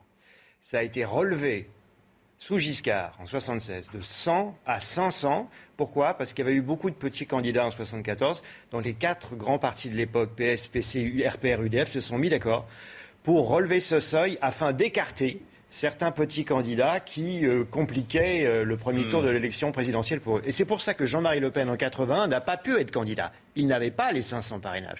C'est pour ça aussi qu'Alain Krivine pour la LCR n'a pas pu être candidat en 80. Il n'avait pas non plus ces parrainages. Hmm. Donc finalement, les deux camps étaient, à y trouvaient un, intérêt- un intérêt. Donc ça pose un vrai problème Ouais. démocratique. Fatima Loisy, euh, ça poserait, vous, vous, vous le, vous le concevez, ce problème démocratique que ça poserait si, si Zemmour pouvait, évidemment. Éric Zemmour pouvait pas se présenter? Oui, parce que euh, c'est euh, c'est- gage de démocratie que euh, tous les courants puissent s'exprimer, en tout cas ceux qui représentent plus de 10% dans les sondages aujourd'hui. Donc bien évidemment, ce serait, anormal qu'il ne puisse pas se présenter. Encore une fois, je pense que ça fait partie aussi de sa stratégie de communication, visant aussi à montrer que le candidat euh, est, que tout le monde est contre lui, que le système est contre lui, et donc il se, il se crée comme, euh, enfin, il monte son image de candidat anti-système. Parce que Marine Le Pen, peut-être que pour elle, c'est plus facile d'avoir les parrainages. Et donc, dans, dans ce côté affrontement, euh, dans l'échiquier à côté extrême droite, c'est vrai que c'est ça qui ressort aujourd'hui. Regardez, euh, Éric Zemmour qui a dévoilé euh, les grandes lignes de, son programme immigration, euh, fin du regroupement familial, suppression du droit du sol, euh, pas de régularisation pour les illégaux, expulsion des délinquants étrangers. Ça va apparaître à l'écran, bien sûr. Justice, des peines minimum pour chaque crime et délit. Rétablissement de la perpétuité réelle, suspension des aides sociales pour les parents de mineurs délinquants, expulsion immédiate des 10 000 délinquants étrangers emprisonnés, euh, mesures économiques, plus de 100 euros de salaire net financés par une baisse des impôts sociaux, exonération d'impôts et de charges sociales pour les heures sup, heures supplémentaires, fin de la redevance audiovisuelle de 138 euros. Qu'est-ce que ça vous inspire comme commentaire, Guillaume Perrault? Et dans la droite ligne des mesures qu'il avait égrenées euh, au fil des. Pour l'instant, pas de des- surprise. Voilà, il n'y a pas de surprise pour le moment. Il n'y a pas, je n'ai pas relevé quelque chose de fondamentalement nouveau. Euh, Pour ce qui est euh, du domaine de la justice pure, euh, ça m'a paru euh, moins radical que pour certaines. Je veux dire qu'il y, a- certaines de ces dispositions qui sont sur la table débattues à droite de longue date. Par exemple, l'érosion des peines et la perpétuité réelle, c'est-à-dire ne plus faire bénéficier de certains condamnés à perpétuité, perpétuité d'une éventuelle libération conditionnelle, puisque c'est ça la, la question, c'est quelque chose qui est sur la table depuis très longtemps. Pierre Ménury, quand il était garde des Sceaux en 1994, avait institué une perpétuité réelle pour certains euh, crimes d'enfants particulièrement odieux. C'est des cas tout à fait exceptionnels, mais c'est pour vous dire que c'est dans le débat public depuis longtemps, par exemple. D'autres, euh, mesures euh, sont, sont plus... euh, sont plus nouvelles et plus, plus radicales, mais celle-là, elle est sur la table depuis longtemps. Fatima Loisy. Moi, personnellement, j'ai l'impression que Éric Zemmour recycle de, de vieilles recettes et que euh, son programme n'est pas orienté. euh, euh, alors, il est orienté sur la justice. J'ai regardé justice, économie et, euh, c'est ça ses grands thèmes, immigration. Mais euh, je pense que la présidentielle et les Français attendent plus que ça. Et moi, j'ai pas vu de quelque chose de rupture en fait. Elle veut redonner leur fierté aux Français. Euh, Valérie Pécresse signe une tribune dans Le Figaro. On en parle ce matin. Il faut arrêter d'inoculer ce poison mortifère de la honte. La honte de nos grandes figures, de Colbert à, Napoléon. On n'est pas assez fiers de notre pays en, France. Il y, a, il y a un- il y a un souci, Fatima Loisy. Je pense que Valérie Pécresse euh, est clairement, je le perçois, en train de courir après un, un certain électorat euh, côté euh, de l'extrême droite et qu'elle danse un peu sur ses deux jambes. Sa jambe extrême droite, plutôt tendance, je pense Éric Ciotti qui disait qu'il n'aurait aucun souci à soutenir Éric Zemmour d'un côté, et sa jambe un peu plus centre droit qui cherche peut-être à aller chercher un électorat côté Édouard Philippe. Ça, c'est une analyse centre-droit. politique, mais, Mais, sur bon. le fond, sur le fond, bien évidemment, c'est absurde de, de dire qu'il faut bannir le mot Noël. Je trouve que c'est absolument euh, scandaleux. part de là, elle part de voilà, là, c'est ce qu'elle dit et c'est ce que votre journaliste a dit tout à l'heure. Et je pense que de dire ça, c'est euh, ne pas comprendre. En tout cas, la Commission européenne se trompe parce qu'au au fur et à mesure qu'on veut L'Europe qui nous demandait d'arrêter de parler de Noël. Enfin, euh, annuler, euh, enfin, excusez-moi le mot cancel, mais annuler des, euh, des termes euh, Mm. qui sont, font partie de notre patrimoine. Personnellement, je ne suis pas de, de culture, pardon, pas de culture, mais de, de religion chrétienne. Et pourtant, Noël, c'est quelque chose qu'on fête et c'est quelque chose qu'on partage parce que ça fait partie euh, de notre patrimoine. On est français. Et donc, Noël, ça fait partie de notre patrimoine. Je vois pas. euh, oui, ça pas quel est le personne. problème. Euh, oui, bien sûr. Bien sûr. Gu- Guillaume Perrault. La difficulté, c'est que Sarkozy le disait déjà il y a 15 ans. Rest- Restaurer la fierté française. Il, le disa- il le disait déjà il y a 15 ans parce que le problème était déjà sur la table. Et ces tendances venues des États-Unis, euh, que vous avez décrites, euh, se sont amplifiées depuis lors. Donc, En fait, c'est honte d'avoir d'être ce qu'on est, honte, Oui. de, Oui, honte oui. de, de- de Napoléon, de Colbert, Ah, mais de nos savez, grands hommes. oui, de- mais Max Gallo, il y a 20 ans, euh, historien qui, est- qui est très connu de son vivant, a écrit un petit livre qui a été un succès librairie qui s'appelait Fier d'être français pour réagir à ça. Et avant lui, André Et C'est vrai Frossard. que c'était, les, les- les- c'était les slogans du, du FN, hein, euh, fier d'être français. Oui, euh, mais justement, de Le Pen. oui, mais il y a, ça remonte un oui, peu. mais justement, Max Gallo, il disait, euh, il, il constatait qu'il y avait en effet un embarras vis-à-vis d'une fierté nationale, de valeurs traditionnelles qu'on ne constatait pas du tout en Grande-Bretagne ou aux États-Unis. Par exemple, en Grande-Bretagne, tout le monde est fier d'être britannique, euh, tout le monde trouve ça naturel, euh, jusqu'à en tout cas euh, certaines tendances venues des États-Unis qui, font aussi débat. Mais il y a quand même une fierté nationale beaucoup plus forte chez nos voisins anglais que chez nous. Et, et il est évident que c'est un des éléments du mal-être français. Voilà ce qu'on peut dire. qui n'a pas vibré au sacre de Reims ne, ne peut pas être français. Excusez-moi, c'est un peu caricatural de ressortir tout le temps euh, cette phrase, mais Et- et sincèrement, oui, voilà. Et il y a tellement de, de- de faits historiques qui sont, enfin, qui liés à la religion euh, euh, chrétienne et catholique en France que, bien évidemment, ça fait partie du patrimoine français. comment euh, vous sentez la campagne présidentielle? Je vous pose la question. Parce qu'il y a une petite musique qui est en train de monter pour dire qu'avec l'épidémie de Covid, bah, la campagne sera différente de la campagne de euh, 2017. Ça sera une- pas une campagne comme les autres. Alors, hier, euh, euh, Alléluia, euh, le président de la République a dit au Conseil des ministres, oui, oui, l'élection aura lieu en avril. On va dire, heureusement. Heureusement que l'élection aura lieu en avril. Mais la campagne sera différente. Il y aura, il y a peut-être une campagne sans meeting à cause du Covid. Euh, Est-ce que ce serait inacceptable, ça? Tiens, Fatima Loisdi. Pour moi, les meetings, ça fait partie des grands moments euh, démocratiques euh, d'une présidentielle. Euh, Moi, Mm. j'ai connu euh, en euh, 2012 euh, le, le meeting de, de Sarkozy, par exemple, à Villepinte. Euh, Oui. En euh, 2017, il y a eu aussi des, des grands moments, des grands temps forts. Moi, je me souviens, j'étais au meeting d'Emmanuel Macron euh, en, en décembre 2016. C'était un grand moment de campagne, un grand moment de ferveur euh, euh, démocratique. Meetings garde- qui font basculer la campagne, ça fait on dit, basculer, quoi. ça Ouais. crée, ça crée euh, un historique et ça crée une image du candidat. Donc, bien évidemment, j'espère qu'on pourra tenir des meetings avec des jauges ou des euh, conditions sanitaires qui nous permettent, bien évidemment, de nous réunir. Maintenant, on a fait aussi 100 pendant les campagnes municipales, mais ce n'était pas dans, la même, euh, dans le même échelon. Moi, je fais le vœu qu'on puisse euh, avoir un débat démocratique, avoir des meetings et aussi amplifier la communication, bien évidemment, sur tout ce qui est réseaux sociaux. Je pense qu'aujourd'hui, euh, on peut, euh, peut trouver un juste milieu et qu'on doit faire avec. Rappelons aussi aux, pardon, aux États-Unis que, euh, moi, je me souviens, Joe Biden, il faisait des meetings, les gens venaient en voiture, euh, en, en espace, vrai. en espace extérieur. C'était au début de. Faut au rappeler, début faut de la- rappeler, euh, oui, oui, oui. faut rappeler On comment c'était. On a quand même assisté. 50, là, avec les voitures et le cinéma. On a quand même assisté à la campagne, à la campagne présidentielle américaine, à des modalités de campagne, alors qu'on était au pic du Covid. Donc moi, je pense que la campagne présidentielle peut tout à fait avoir lieu dans un pays comme la France. où On a moins d'électeurs et, Mm. et pour, et pour autant, on peut très bien réussir un beau moment démocratique. Guillaume Perrault, vous l'entendez cette petite musique dire attention, il n'y aura peut-être pas de meeting. Et puis, et puis et je me dis si on fait peur, euh, si on fait peur avec la, la Covid, qui ira moins voter bah, Les personnes âgées. Et qui, euh, pour qui vote les, Plus on est âgé, plus on vote à droite, euh, Oui, généralement. Hein. en général, d'ailleurs, C'est une information qui n'a pas échappé à Oui, certains. Ça a beaucoup nuit d'ailleurs à, la, à la droite, au municipal, dans Bien les sûr. grandes agglomérations, parce que je considère qu'avoir maintenu le premier tour des municipales dans le Mm. contexte qu'on a vécu était, était un scandale démocratique. Ça a conduit beaucoup de gens dans le climat de peur qui était le nôtre à ce moment-là à rester chez eux et à pas participer au scrutin. Je dis pas que ça aurait suffi à ce qu'Anne Hidalgo soit battue à Paris, mais enfin, en tout cas, ça aurait permis une vision plus exacte. C'était, c'est en tout cas, ça aurait permis en tout cas un scrutin, je dirais, plus, une- plus sincère, plus Ouais, authentique, Une, une photographie plus exacte. La seule certitude qu'on ait, Romain, c'est que oui, la présidentielle aura lieu aux dates prévues pour une raison simple, c'est la Constitution qui le réclame. Donc, c'est entre 20 jours et 35 jours avant la fin ça, du mandat de. Macron. Bon, Ça, euh, ne que peut pas bouger. Voilà, il n'y aura peut-être pas de.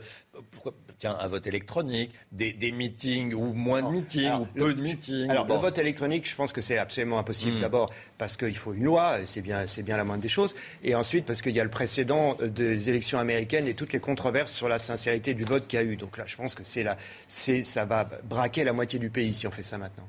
Merci à tous les deux, Fatima El et Guillaume euh, Perrault. Ce matin, on euh, vous pose la question comment est-ce que vous allez organiser votre Noël? Tout au long de la matinale, il y a des témoignages, hein, Chana Euh, Des témoignages de, euh, de gens qui préparent Noël. Noël au temps du Covid. Écoutez ces, témoignages, on vous, les, diffuse tout au long de la matinale. Là, c'est Victor qui nous explique son Noël. On fait euh, le réveillon euh, sans les grands-parents, avec toute la famille, euh, mais pour être plus festif et prendre un petit peu moins de précautions quand il n'y a pas les grands-parents. Mais on fera quand même probablement des, autotests. A priori, c'est ce qu'on a déjà fait quand on a fait un premier réveillon entre amis lundi. Et le 25, on fait ça au déjeuner avec mes grands-parents. Et pour le coup, euh, on, va, on va prendre plus de précautions, faire plus attention, euh, parce qu'il faut les préserver et que euh, on ne sait jamais. euh, il faut mieux pas prendre de risques en, en ce moment. Voilà, c'est la, la thématique du moment. hein. À quoi va ressembler euh, votre Noël? Vous en, vous en parlez Vous êtes prêts tous là autour de la table, Chana? Moi, c'est test obligatoire. Test pas obligatoire. Eric de Ritmaten Ouais, c'est la confiance, la responsabilité de chacun. Donc voilà. Ça va? Attention, mais bon, on n'est pas nombreux, donc ça va. Vous y avez pensé? Oui, bah, autotest, bien évidemment. euh, par prudence, parce qu'on ne veut pas avoir la conscience d'avoir contaminé un de ses proches. C'est un moment convivial, on est content de, de voir sa famille. Forcément, il n'y a pas d'intérêt à se mettre en risque, c'est un appel à la responsabilité. Que ça se termine pas en drame. Guillaume? Je fais un test en sortant euh, quasiment de CNews. J'attends midi pour que ça soit bien dans les, dans les 48 heures. Écoutez, c'est à double tranchant parce que si c'est positif, faut... Ah, si c'est positif, Ah, c'est, c'est- euh, c'est Noël à la maison tout Ouais. seul. Allez, 7h16. L'économie, Éric de Ritmaten. Tout de suite, on va parler de la hausse des coûts de production euh, et de la hausse des prix de l'énergie. Comment ça a impacté l'industrie? Le prix de l'énergie augmente et ça impacte l'industrie, Eric. hein. Oui, produire coûte de plus en plus cher parce que l'énergie augmente. Les chiffres de l'INSEE, plus 16% en un an pour les prix euh, à la production. Donc tout ça sera répercuté à un moment ou à un autre. hein. Vous avez eu une hausse de 3% en novembre, 2,8% en octobre. Déjà, ça se voit sur le papier, ça se voit sur les produits chimiques. Dans l'agroalimentaire, Michel-Édouard Leclerc disait la semaine dernière, ou même lundi, hein, sur CNews, que ça allait grimper. 4% de hausse des prix euh, dans l'agroalimentaire euh, l'année prochaine. Pour l'instant, l'inflation, c'est 2,8. Donc il faut s'attendre quand même à une valse des étiquettes. On verra bien, mon cher Romain. En tout cas, il ne faut pas que ça gâche pour vous Noël. Ah oui, c'est- 7h18, le football. C'était hier la dernière journée de la phase aller de Ligue 1. C'est tout de suite. Et le PSG a fait match nul à Lorient, un partout, Chana. hein. Oui, grâce à un but d'Icardi dans le temps additionnel, le club de la capitale a subi l'ouverture du score pour la huitième fois en 19 matchs. Et puis donc Paris termine champion d'automne devant Nice et Marseille. Marseille qui a fait match nul 1-1 hier contre Reims. Dimitri Payet a égalisé pour les Marseillais sur un penalty dans le temps additionnel. Dans les autres résultats de la soirée, Monaco a battu Rennes 2-1. Lyon a concédé le match nul à Metz 1-1. Et le champion de France Lille s'est imposé 3-2 à Bordeaux. C'est News, il est 7h19. L'automobile, dans un instant avec vous, Pierre Chasseret, délégué général de 40 millions d'automobilistes. À tout de suite, Pierre. Et puis, on, reviendra dès le début du, du journal de, de 7h30 sur la galère des restaurateurs. Le nombre d'annulations de réservations augmente, augmente, augmente. Reportage euh, à 7h30. Restez bien avec nous. Euh, À tout de suite.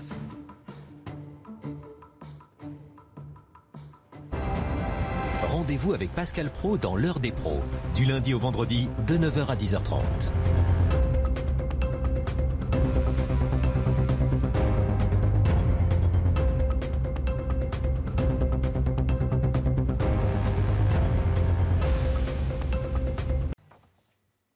C'est News, 7h25, la chronique des automobilistes, notre chronique. Avec vous, Pierre Chasseret. Bonjour Pierre. Bonjour Romain. Les personnes en situation de handicap lourd, victimes d'amendes de stationnement abusives dans Paris, alors que le stationnement est pourtant gratuit euh, pour elles, c'est leur quotidien dans la capitale, Pierre. Oui, et vraiment, c'est mon coup de gueule du jour, hein, parce que j'en ai discuté hier avec Pauline Desroulettes. Pauline Desroulettes, c'est, une, c'est la championne de France de tennis en fauteuil.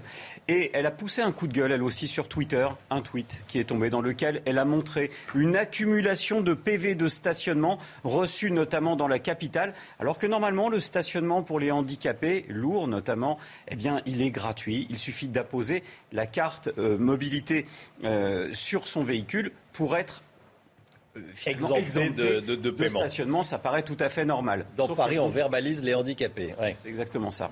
Et donc là, elle reçoit, elle reçoit une quantité de PV qui est mais indescriptible. C'est son quotidien. Alors pour quelles raisons euh, est-ce qu'elle reçoit ces amendes et pour quelles raisons les, les personnes handicapées sont verbalisées dans Paris? Alors il faut revenir à la privatisation de la surveillance du stationnement. C'est-à-dire que dorénavant, ce n'est plus une contravention où l'argent part à l'État. C'est la municipalité qui a la charge à présent de la surveillance du stationnement et de la collecte de l'argent. Au final, à Paris notamment, il y a eu le même problème à Lille, la surveillance du stationnement se fait par des sociétés privées qui ont un intéressement aux chiffres, au nombre de PV, des objectifs. Ce sont des sociétés. C'est normal, on ne peut pas leur reprocher de vouloir faire de l'argent. Sauf que certains agents font du zèle et se disent, tiens, on va sanctionner et verbaliser des handicapés, comme ça ils n'auront plus qu'à contester, et en contestant, eh bien ça passera. Sauf que la procédure est tellement, tellement longue, tellement complexe qu'au final on se retrouve avec des personnes handicapées qui ne peuvent plus, qui ne peuvent plus supporter cette procédure et qui finissent même parfois, Romain, par payer tellement lassés de ces, de ces complications et de cette accumulation de PV. Merci beaucoup Pierre. Pierre Chasseret tous les matins euh, dans, dans la matinale. On vous retrouvera à 8h30. Le temps tout de suite avec Alexandra Blanc et on démarre avec la météo des neiges. Alexandra, vous nous emmenez au Havre. Le temps est nuageux aujourd'hui. Hein. Oui, avec euh, Romain, l'arrivée d'une nouvelle perturbation, perturbation peu active, mais qui donnera tout de même un temps assez nuageux. Hier, les conditions météo sont restées calmes, et là, changement de décor aujourd'hui, avec donc l'arrivée de cette nouvelle perturbation. D'ailleurs, que l'on retrouve actuellement euh, sur la Bretagne. On retrouve également quelques entrées maritimes autour du golfe du Lion, avec le retour du vent d'autant et donc un temps euh, partiellement nuageux. Un petit peu de brouillard également sur le Val de Saône. Dans l'après-midi, la perturbation progresse entre le bassin parisien, le nord ou encore en allant euh, vers les Ardennes. Et puis le mauvais temps également se met en place en allant vers la région PACA avec localement un temps nuageux et pluvieux. Et puis le maintien du vent. On retrouve en revanche un temps très lumineux entre les Pyrénées, le Massif central ou encore les Alpes. Les températures remontent un peu ce matin. Grande douceur à l'ouest, 8 degrés en Bretagne, 8 degrés également à Toulouse contre moins 4 degrés entre Nancy et Strasbourg. Et dans l'après-midi, les températures vont globalement remonter. Ce sera beaucoup moins froid euh, qu'hier. 10 degrés à Paris, en moyenne 13 à 14 degrés sur la façade ouest. Et vous aurez 12 degrés à Lyon ou encore à Limoges. Votre week-end de Noël s'annonce perturbé avec un défilé de perturbations, du mauvais temps sur un bon quart sud-est avec en prime le retour de la neige en montagne. Mais côté température, ce sera très doux pour la saison. C'est News, il est 7h30, bienvenue à tous, merci d'être avec nous, on est le jeudi 23 décembre. À 7h50, on sera avec Gauthier Lebret du euh, service politique de CNews qui suit Éric Zemmour, Éric Zemmour qui dévoile les grands axes de sa campagne, on sera avec Gauthier, 7h50. La politique et, l'édito, l'éditorial de Jérôme Béglé. Bonjour Jérôme, directeur adjoint de la rédaction du Point, évidemment on va revenir euh, avec vous ce matin sur les règles de parrainage pour se présenter à l'élection présidentielle. Et puis l'écho avec Eric de Ritmaten. TikTok dépasse Google. TikTok, le réseau social des jeunes, voire des très jeunes, dépasse Google. Oui, vous avez bien entendu. On verra ça avec Eric de Ritmaten. L'inquiétude des restaurateurs et des traiteurs à l'approche des fêtes de fin d'année, c'est une période cruciale économiquement, évidemment, pour les, les restaurateurs, mais avec la reprise de l'épidémie, le nombre d'annulations flambe, Chana. hein. Et conséquence, les restaurants ne font pas le plein. Reportage dans un restaurant à Lille, signé Charlie Zerman et Bora Agirbas. Très bien. Bah, écoutez, euh, je prends en compte votre annulation pour demain soir, madame. Et je vous souhaite un très bon courage, une bonne fête de fin d'année. Depuis le mois de décembre, les mêmes appels. Là, par exemple, on avait une table de 23 personnes qui ont euh, à 21h qui sont annulées. Ici, vous aviez une table de, de 9 personnes également annulées. Au total, une réservation sur deux n'est pas honorée dans ce restaurant. Sur une table de 15 ou 20 personnes, il y a toujours euh, soit un cas contact, soit une, personne qui ne qui, qui sera pas là. Et, euh, et vu des- les annonces du gouvernement, je pense qu'il y a vraiment une, une psychose qui s'est installée par rapport à ça. Et, beaucoup d'entreprises, de- d'administrations, en fait, refusent en fait, de faire les grandes tables. Les fêtes de fin d'année ne compenseront pas ces annulations. Ce restaurateur a rapidement compris qu'ouvrir le 31 décembre ne serait pas rentable. On a justement une grosse capacité, on aurait pu peut-être faire quelque chose de sympa, mais euh, on s'est vite rendu compte que de toute façon la réservation n'était pas là. On rate euh, la fin d'année, donc c'est un peu dommage. Et puis surtout, euh, une crainte pour janvier. Voilà, qu'est-ce qui va se passer au mois de janvier, février euh, On ne sait pas trop, on ne sait pas trop où on va, on ne sait pas trop comment ça va se passer. euh, Contrairement à un mois de décembre ordinaire, ces deux restaurateurs ont perdu 30% de chiffre d'affaires.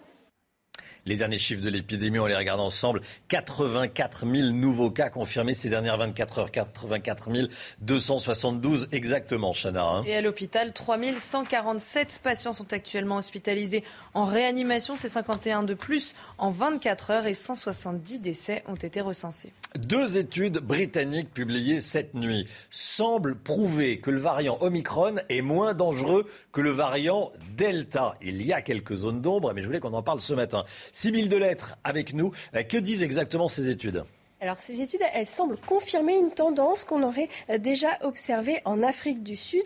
Les, personnes infectées par Omicron ont moins de chances de développer des formes graves et donc de finir à l'hôpital. Deux tiers de moins pour la première étude, c'est l'étude écossaise. Et pour la seconde étude, une réduction de 20 à 25% des hospitalisations par rapport au Delta. Et ça passe même à 40 à 45% de réduction si on parle des hospitalisations pour une nuit ou plus, c'est-à-dire les séjours Alors deux explications possibles.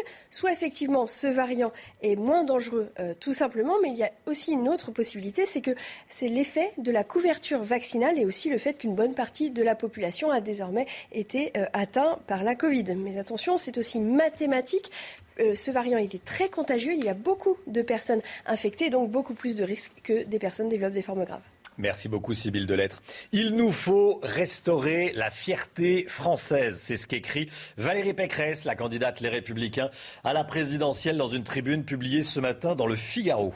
Elle explique qu'il faut s'attaquer à la passion mauvaise de la déconstruction, en clair, à tous ceux qui veulent réécrire l'histoire, les wokistes, les indigénistes ou encore les idéologues écologistes. Valérie Pécresse qui veut qu'on revienne à l'école un récit national positif. Va-t-il falloir changer la direction de Sciences Po Grenoble? La question se pose car selon Jean-Michel Blanquer, le ministre de l'Éducation nationale, la directrice de Sciences Po Grenoble a commis une erreur formelle, ce sont les termes du ministre, en suspendant le professeur d'allemand Klaus Kinsler, qui était avec nous en direct ce euh, mardi dernier. Euh, c'est une victime dans cette affaire, dit Jean-Michel Blanquer. Le professeur a été suspendu, euh, écarté par la directrice. Pourquoi? Parce qu'il dénonce le terme d'islamophobie. tout est parti de là. Et ça ne plaît pas à certains professeurs qui semblent faire la pluie et le beau temps à Sciences Po Grenoble. Terme ambigu qui est celui d'islamophobie parce qu'il vise à interdire toute critique de l'islam alors qu'évidemment il est autorisé en France de critiquer les religions quelles qu'elles soient. Écoutez ce que dit exactement Jean-Michel Blanquer.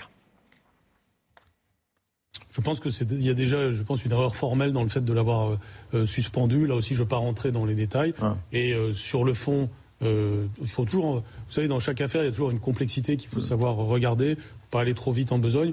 Mais il est certain que la priorité n'est pas de sanctionner mm. ce, ce, monsieur. La priorité, c'est de remettre de l'ordre et de faire en sorte que ceux qui ont abouti quand même à des nuisances pour ce monsieur soient sanctionnés comme ils le doivent. J'entends la directrice de Sciences Po dire que sa maison n'est pas, euh, n'est pas infestée par le wokisme ah. et que ce qu'elle veut, c'est de la sérénité. On, a envie d'être d'accord avec ces deux points. Ce n'est pas toujours des mesures euh, spectaculaires qu'il faut prendre. C'est surtout remettre les choses en ordre en s'assurant qu'on ne, ne confond pas les victimes et les coupables. Là, les coupables, c'est ceux qui ont fait des tags dont ils pouvaient être certains qu'en les faisant, ah. ils provoquaient des menaces de mort sur quelqu'un. Et donc, euh, il y a une difficulté pour apporter la preuve de qui a fait quoi. Sciences Po Grenoble, l'erreur de la direction, dit Jean-Michel Blanquer.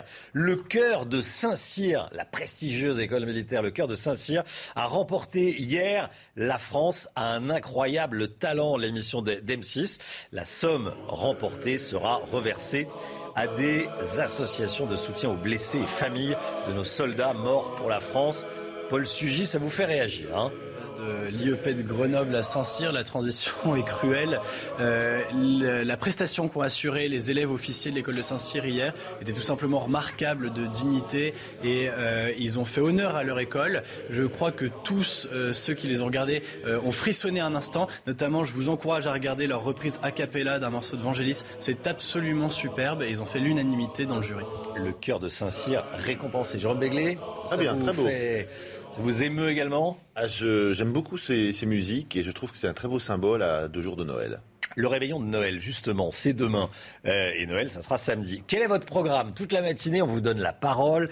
Euh, c'est encore un Noël particulier cette année sur fond de crise sanitaire. Et tout le monde se demande comment est-ce que tu euh, vas passer Noël avec le Covid. Hein Alors, test, comité réduit, port du masque. Comment est-ce que vous allez vous organiser pour votre réveillon de Noël? On vous pose la question et je vous propose d'écouter la réponse de Noah. Nous, au réveillon, c'est simple. De toute façon, on a décidé qu'on se faisait tous tester avant de venir. Petit comité, ça réduit quand même massivement les risques. On se fait tester, ça aussi c'est très important. Nous sommes vaccinés. Je vous rappelle quand même, ça réduit fois 12 le risque de contamination entre les personnes. On va aérer 10 minutes toutes ces heures, c'est les recommandations de la Haute Autorité de Santé. Et puis surtout, on va profiter parce que c'est important avec ce qui nous arrive, le bien-être psychologique et des petits amuse-bouches avec des, des portions individuelles. Voilà, on fait la fête, on s'amuse et on respecte les gestes barrières. Voilà, c'est bien résumé. On fait la fête, on s'amuse et on respecte les, gestes barrières. Voilà, il y aura d'autres témoignages dans le journal de, 8 heures. Les 500 signatures sont devenues l'obsession de bien des candidats. Édito politique Jérôme Béglé. Euh, mais au fait, Jérôme, quelles sont les règles de ces parrainages nécessaires pour se présenter à la présidentielle? Attention, c'est un peu complexe. Hmm. Officiellement, ces parrainages sont des présentations, ce sont des élus qui présentent de leur propre initiative des candidats à l'élection. Dans la pratique, ils sont évidemment sollicités par ceux-ci. Ces parrainages ne peuvent être envoyés qu'à partir de la date de publication du décret de convocation des électeurs, qui au plus tard dix semaines avant le premier tour, là ce sera donc fin janvier 2022. Autre subtilité, les parrainages pour un candidat doivent être issus de 30 départements au moins. Et un même département ne peut pas fournir plus de 10% de l'ensemble de ses parrainages. Euh, C'est pour éviter qu'un potentat local puisse se présenter en s'appuyant uniquement sur 10-12 départements, par exemple. Les formulaires sont transmis par les préfectures aux élus et ceux-ci doivent être retournés au Conseil constitutionnel avant le 4 mars 18h. Au fur et à mesure que le Conseil reçoit les présentations, il les rend publiques au moins deux fois par semaine. Je lis la loi.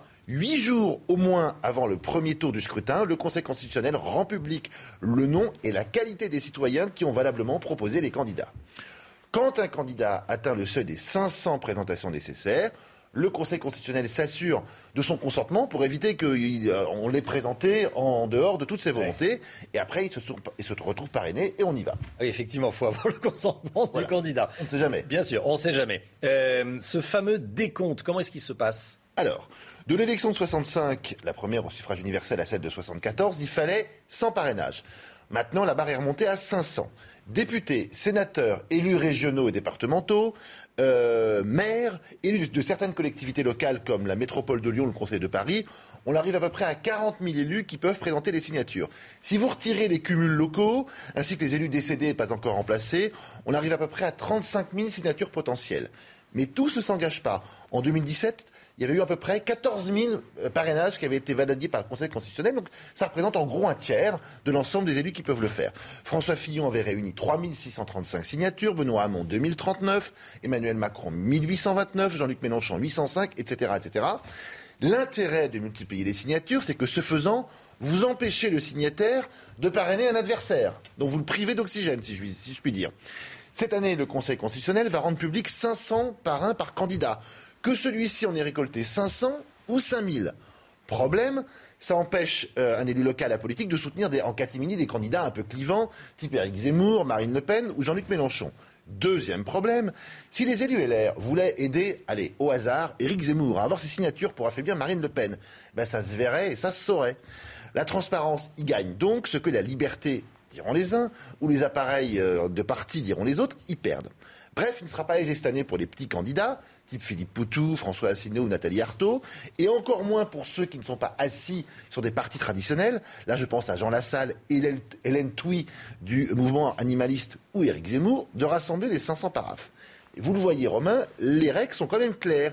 Et croire que sa seule surface médiatique, son entre-gens, son nom ou des sondages flatteurs donnent un accès automatique à l'élection, c'est une vue de l'esprit et peut-être même une faute politique. C'était passionnant. Euh, c'était bien de. Si c'est très clair, mais- Oui, si, si, c'était extrêmement clair. On a tout compris des, des parrainages. C'était important de le faire. On le, on le refera peut-être d'ailleurs avant l'élection, mais. Vous resserre la même quand Vous pouvez. hein. on, va, on va enregistrer et puis on rediffusera voilà, les explications. Merci, professeur Begley. Merci, merci. Euh, restez bien avec nous, bien sûr. 7h42, la campagne se fait sur les réseaux sociaux, bien sûr, notamment sur TikTok. Tiens, TikTok dépasse Google. On en parle tout de suite avec Eric de Ritmaten. TikTok, le réseau des, des jeunes, voire des très jeunes, dépasse Google, Eric de Ritmaten Vous connaissez la fable de La Fontaine, la grenouille qui veut devenir plus grosse que le bœuf. Bon, elle, elle finit mal, remarquez. Mais c'est vrai que c'est un peu ça. Elle a des TikTok. Alors c'est un réseau chinois qui a été créé par la Chine à destination de l'international. Et donc ce réseau vient de dépasser Google et YouTube, enfin les plus grands réseaux américains. Un milliard de personnes qui le consultent désormais. Donc c'est assez euh, considérable. Alors d'abord, pourquoi TikTok déjà? On peut se poser la question. Eh bien tout simplement parce que les vidéos en ligne, elles doivent faire moins de 15 secondes. Donc les secondes tournent et que ça fait quoi une seconde? Ça fait tic-tac. Ça fait tic-tac. Ça fait tic-tac, mais là bon c'est TikTok. C'est en chinois, ça a un peu été déformé. Mais c'est leur, c'est leur explication. Alors ascension spectaculaire, quand ça a été créé, eh bien 50 millions d'utilisateurs en 2018. Euh, deux ans après, on était déjà à 732 millions. Et là, un milliard boosté, il faut bien le reconnaître, par le confinement. Et euh, en France, eh bien, TikTok est maintenant devant Instagram et WhatsApp. C'est vraiment pour les jeunes, les très jeunes. hein, c'est, euh, vous avez des comptes TikTok euh, autour de la table Non, euh, non, on pas, n'est pas, bon, on n'est plus dans les très, dans les très très jeunes. Rien de sérieux sur ce site, mais un pouvoir déjà immense. Il y a des petites danses, il y a des petits C'est ça. Alors effectivement, quand on regarde dans le détail, on se rend compte que bah, vous avez beaucoup de paris, des jeux, on fait des concours de papier Mm. toilette qu'on jette en l'air, du jonglage, etc. Des compétitions de photos Et alors surtout, ce qui est incroyable, c'est que vous avez des, des TikTokers, hein, des influenceurs de moins de 20 ans, ils ont 15 ans en général, et qui sont suivis par 15 millions de personnes. Rien Ouais. qu'en France, vous avez une jeune fille de 15 ans qui euh, est suivie et qui est devenue d'ailleurs l'égérie d'une grande, grande marque de parfums de luxe. Aux États-Unis, je regardais Mmh. hier soir euh, Internet, ah, bah, il y a une jeune fille de 14 ans qui a arrêté ses études pour être influenceuse. Donc ça en Ouais. dit long. Alors maintenant, bon, refermons le chapitre TikTok, regardons plus largement ces réseaux sociaux, parce qu'on se rend compte qu'effectivement, ces réseaux sociaux deviennent euh, des pouvoirs, deviennent des, véritablement, des véritables réseaux d'influence. On, on défend le wokisme, vous savez, ces courants de pensée. Certains politiciens, euh, euh, parfois un peu effectivement d'extrême droite, on va le dire, euh, estiment que les réseaux LGBT utilisent TikTok et autres pour faire passer leurs idées. Mais ce qui est intéressant, c'est de voir que TikTok lui seul est évidemment dirigé par le Parti communiste chinois. J'ai vérifié, il y a vraiment dedans euh, des, des- des communistes qui gèrent et qui ont même un, un niveau de censure. Mais bon, ça en reste là. Ouais. Et plus largement, vous vous apercevez que la plupart des réseaux sociaux aujourd'hui peuvent devenir des outils de propagande, peut-être même un jour euh, avec des messages codés euh, contre, par exemple, Hong Kong. C'est ce que fait TikTok, notamment pour la Chine. Au final, ça peut devenir des armes. On tombe dans le digital, l'arme digitale, qui ne tue pas, c'est vrai, mais qui peut faire mal, très très mal. 7h45, 8h moins le quart, réveil en musique tout de suite.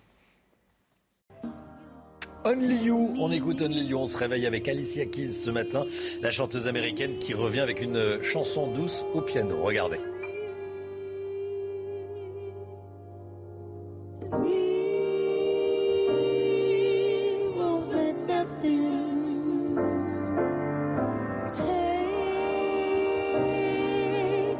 This something. something. 'Cause I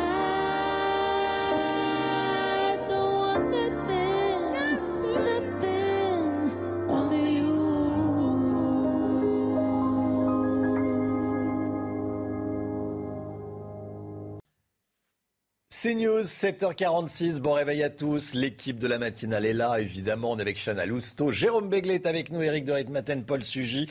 Gauthier Lebret va nous rejoindre dans un instant. Gauthier qui euh, suit Éric Zemmour euh, pour euh, la rédaction de CNews. Éric Zemmour qui a publié les premières grandes lignes de sa campagne. Immigration, justice, économie. On en parle dans un instant. À tout de suite. Retrouvez tous nos programmes et plus sur cnews.fr. C'est News, 5h53, bienvenue à tous. Merci d'être avec nous, Gauthier Lebret. Et sur ce plateau, bonjour Gauthier. Bonjour Romain. Journaliste au service politique de CNews, c'est vous qui suivez Eric Zemmour. Et ces dernières heures, Eric Zemmour a publié, on va dire, les grandes tendances de son programme sur le site internet de sa campagne. Il fait plusieurs propositions autour de trois grands axes. hein. Oui, alors des propositions qu'il n'a pas dévoilées euh, hier, il les a déjà faites, ces propositions, lors de sa tournée littéraire, lors de sa euh, campagne et sur les euh, plateaux de télévision. Mais c'est la première fois qu'il les met par écrit et ça lui permet eh bien, de faire mentir ceux qui disent qu'il n'a pas de programme, qu'il ne fait un constat, jamais de proposition. Là, il fait des propositions claires avec des chiffres à l'appui. Autour de, vous l'avez dit Romain, trois grands axes. Sur l'immigration, il veut euh, l'immigration euh, zéro. Il l'a encore dit récemment dans une interview à valeurs actuelles. Il veut donc supprimer le regroupement familial, le droit du sol, limiter drastiquement le droit d'asile. Sur la justice, il veut expulser euh, 10 000 délinquants étrangers emprisonnés, créer 10 000 places de prison, abaisser l'âge de la majorité pénale de 18 à 16 ans. Et enfin, sur l'économie, baisse des impôts pour euh, les entreprises et augmentation des salaires les plus modestes. Des propositions qui s'accompagnent d'une grande campagne de communication sur les réseaux sociaux. hein. Oui, euh, tous les jours, les équipes d'Éric Zemmour, les équipes numériques d'Éric Zemmour, dirigées euh, par euh, Samuel Lafont, créent des hashtags sur les réseaux sociaux. Alors, avant-hier, c'était un hashtag sur Twitter, en top tweet, donc parmi les plus mentionnés sur les parrainages. Et hier, effectivement, c'était sur le programme d'Éric Zemmour qui s'est aussi retrouvé la mention la plus utilisée sur Twitter. Il faut savoir, Éric Zemmour, c'est le candidat qui a le plus progressé sur Twitter de septembre à décembre de tous les candidats à l'élection présidentielle. Alors, Gauthier, surprise, ça c'est une information que vous nous donnez ce matin. Éric Zemmour est actuellement en Côte d'Ivoire. Oui, c'est euh, plusieurs médias qui suivent l'actualité africaine qui ont sorti l'info, info que j'ai vérifié auprès euh, de l'entourage d'Éric Zemmour. Et effectivement, il s'est envolé hier euh, direction la Côte d'Ivoire sans prévenir personne, sans prévenir la presse française. Et objectif donc pour Éric Zemmour, eh bien, rencontrer des militaires français. Vous savez que son directeur de campagne est un général 4 étoiles à la retraite, Bertrand de la Chênaie. Et il, aurait donc eu pour mission, il aurait été missionné par Éric Zemmour, eh bien, d'organiser des rencontres avec avec des militaires français. Alors contacté, le ministère euh, des Armées demande la plus grande discrétion aux euh, politiques en campagne qui rendent visite à des euh, militaires français. Récemment, Jean-Luc Mélenchon était lui-même sur une base en Guyane. Il serait évidemment très étonnant de ne voir aucune photo d'Éric Zemmour avec des militaires français si les rencontres ont bien lieu. Et puis Éric Zemmour, je vous le disais, qui donc a fait le choix de partir sans la presse. C'est le deuxième déplacement de sa semaine sans la presse française. Merci Gauthier pour toutes ces infos. Vous restez bien sûr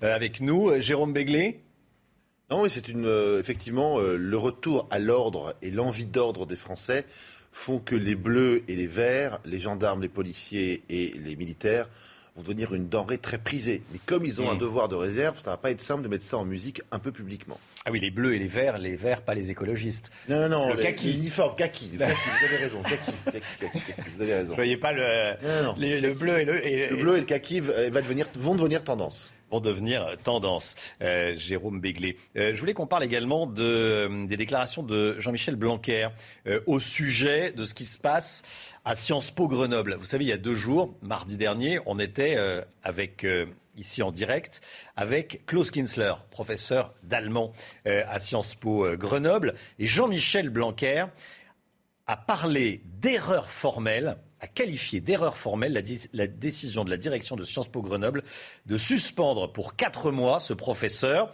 Euh, pourquoi? Bah Parce qu'il ne veut pas utiliser le terme d'islamophobie. Il dit que c'est ambigu, euh, parce qu'en en fait, c'est utilisé par certains euh, pour empêcher toute critique de, l'islam. Jean-Michel Blanquer est sévère. Il dit que la décision de la direction de Sciences Po Grenoble de suspendre ce professeur est une erreur formelle. La direction est, est sous pression, hein, la direction de Sciences Po Grenoble, Jérôme. hein. Erreur formelle, dit le ministre. Il règne visiblement à l'IEP de Grenoble une ambiance délétère. Il y a visiblement des scissions et des mauvais comportements entre les élèves et les professeurs, entre les professeurs Mmh. eux-mêmes. Tout ça, ça incombe à l'actuelle directrice. Elle a un bilan qui est quand même très contestable. Il ne serait pas euh, choquant que, euh, eu égard à son bilan, on lui dise d'aller planter ses choux ailleurs et qu'on nomme un casque bleu pour remettre un peu d'ordre, de paix et de concorde dans cet établissement qui a l'air d'être chahuté depuis bien des mois, bien des années. Voilà, pour un retour à la sérénité, effectivement, parce qu'il faut de la sérénité pour bien étudier. Merci Jérôme. 7h58, le temps tout de suite, Alexandra Blanc. Ravi de vous retrouver avec un changement de décor à partir d'aujourd'hui. Et oui, arrivée d'une nouvelle perturbation que l'on retrouve dès ce matin sur le nord-ouest, avec localement quelques averses actuellement euh, sur la pointe bretonne. Et puis toujours quelques entrées maritimes autour du golfe du Lion avec le retour du vent d'automne. Nous avons un temps partiellement nuageux euh, ce matin. Partout ailleurs, plein soleil avec néanmoins toujours un petit peu de brouillard en allant vers le Val de Saône. Dans l'après-midi, la perturbation euh, progresse entre les pays de la Loire, le bassin parisien ou encore les Ardennes. On retrouvera également un temps très nuageux en Normandie avec le retour du vent près des côtes de la Manche. Et puis, regardez, les nuages et les averses vont également euh, gagner les Bouches-du-Rhône ou encore le Var, mais globalement de bonnes conditions entre le sud-ouest, les régions centrales, les Alpes ou encore le Lyonnais. Les températures ce matin remontent à l'ouest, 8 degrés à Toulouse, 8 degrés également en Bretagne. Ça reste bien trop frais sur le nord-est avec moins 4 degrés en moyenne entre Strasbourg et Nancy. Et dans l'après-midi, ça y est, le redoux sera bien là avec des températures qui repassent au-dessus des normales de saison. 10 degrés à Paris, en moyenne 14 degrés pour le Pays Basque, 12 degrés à Lyon et localement 16 degrés en Corse. Pour votre week-end de Noël, un défilé de perturbations au nord comme au sud avec des températures qui vont rester très douces pour la saison. News, il est 8h. Bienvenue à tous et merci d'être avec nous en ce jeudi 23 décembre. Le variant Omicron semble moins dangereux que le Delta si l'on se réfère au taux d'hospitalisation des malades. C'est ce qui apparaît dans les données de deux études britanniques publiées cette nuit et qui confirment une tendance observée en Afrique du Sud. On va y revenir en détail dans un instant avec vous, Sybille Delettre. A tout de suite, Sybille.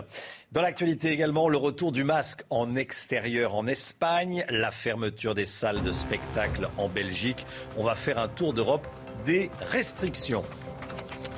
Et puis la tribune de Valérie Pécresse qui nous appelle à restaurer la fierté française. Arrêtons d'avoir honte d'être français, dit la candidate à la présidentielle. Paul Sugy nous décryptera cette euh, tribune. Et puis un Noël 2021 sous Covid. Comment allez-vous vous organiser pour le réveillon ou pour le déjeuner du 25 On vous a posé la question. Les hospitalisations, le nombre d'hospitalisations plus faible avec le variant Omicron qu'avec le variant Delta. C'est ce que révèlent deux études britanniques. Attention, les études préliminaires n'ont pas encore été soumises aux pairs, P-A-I-R-S, euh, aux autres médecins, aux autres professeurs de médecine. Mais elles confirment une tendance observée en Afrique du Sud. Clémence Barbier, regardez. Principal enseignement de l'étude écossaise, le variant Omicron serait moins dangereux que le variant Delta. Résultat, avec le variant Omicron, les experts observent une réduction de deux tiers des hospitalisations pour la Covid-19 par rapport à Delta.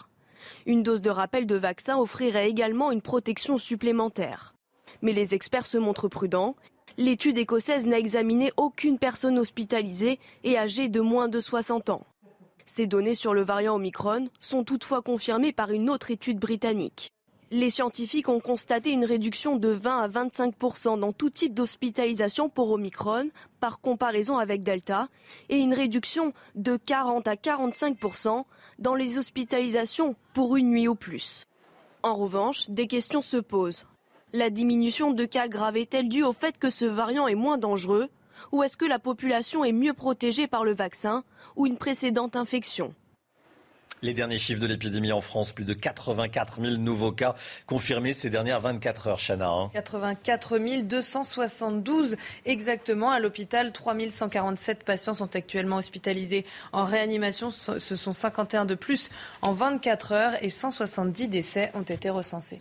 Alors qu'un conseil des ministres exceptionnel se tiendra lundi prochain, faut-il s'attendre à de nouvelles restrictions? Et si c'est le cas, est-ce que vous serez prêt à les appliquer? Vincent Burga et Thibault Marcheteau vous ont posé la question. Regardez.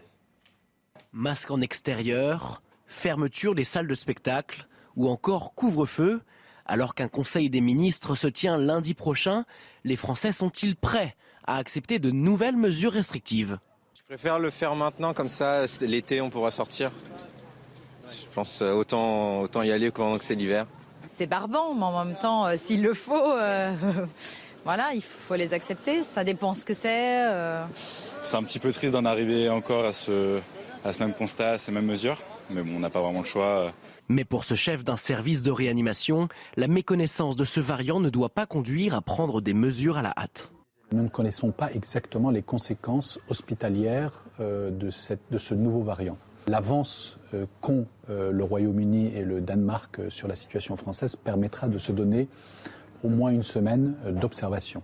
Si rien n'est exclu par le gouvernement, le pari de la vaccination et de la responsabilisation de chacun semble à l'ordre du jour, au moins jusqu'à la fin de l'année. Franck Riester, le ministre Franck Riester, à nouveau positif à la Covid. Le ministre délégué au commerce extérieur l'a annoncé hier soir sur Twitter, Chana. hein. Il est évidemment placé à l'isolement et assurera ses missions à distance. Le ministre avait déjà contracté le virus en mars 2020 pendant la première vague. Voilà, il avait été malade en mars 2020, euh, lors de oui, la première vague, et il est à nouveau malade pour la cinquième vague. Voilà, Franck Riester positif. Nos voisins européens serrent la vis avec la propagation ultra rapide du variant Omicron. Certains préfèrent ne prendre aucun risque et mettent en place de nouvelles restrictions. C'est le cas en Belgique, c'est le cas en Espagne. Euh, Quel pays resserre le plus la vis et quelles sont les, les mesures prises, Sybille de Lettres On va commencer avec euh, l'Espagne qui a décidé euh, du retour du masque à l'extérieur car le nombre de cas explose là-bas, plus de 60 000 en 24 heures pour la journée euh, d'hier. En Belgique, autre restriction, c'est écran noir pour les cinémas et les salles de spectacle fermées dès dimanche. Les cafés et restaurants, eux, peuvent rester ouverts, mais jusqu'à 23 heures seulement. En Allemagne, ce sont des restrictions autour de la table. Pour le Nouvel An, notamment, ça ne sera pas plus de, de 10 invités et seulement deux si euh, ces personnes ne sont pas vaccinées. Enfin, la Suède, elle, décide de restrictions aux frontières et réclame aux voyageurs en provenance de l'Union européenne un test négatif, même s'ils sont vaccinés. Et euh, regardez, sept autres pays en Europe ont déjà pris euh, également cette mesure, un test négatif qui devrait être aussi demandé en Finlande et également au Danemark dans les prochains jours. Merci beaucoup, Sybille. Euh, c'est vrai que ça fait réagir. hein. L'Allemagne, en Allemagne, Paul Sugy, je vous voyais euh, lever les yeux au ciel. On nous, dit- enfin, les autorités allemandes disent combien il faut être à, à Noël. Et surtout euh, de compter les vaccins, c'est-à-dire que c'est le pass sanitaire dans chaque maison. La seule chose qui est rassurante ou consolante Mm. plutôt, c'est de se dire qu'on n'est pas encore les champions européens de la bêtise sanitaire. Il nous faut restaurer la fierté française. C'est ce qu'écrit Valérie Pécresse, la candidate Les Républicains à la présidentielle, signe ce matin une tribune dans le Figaro.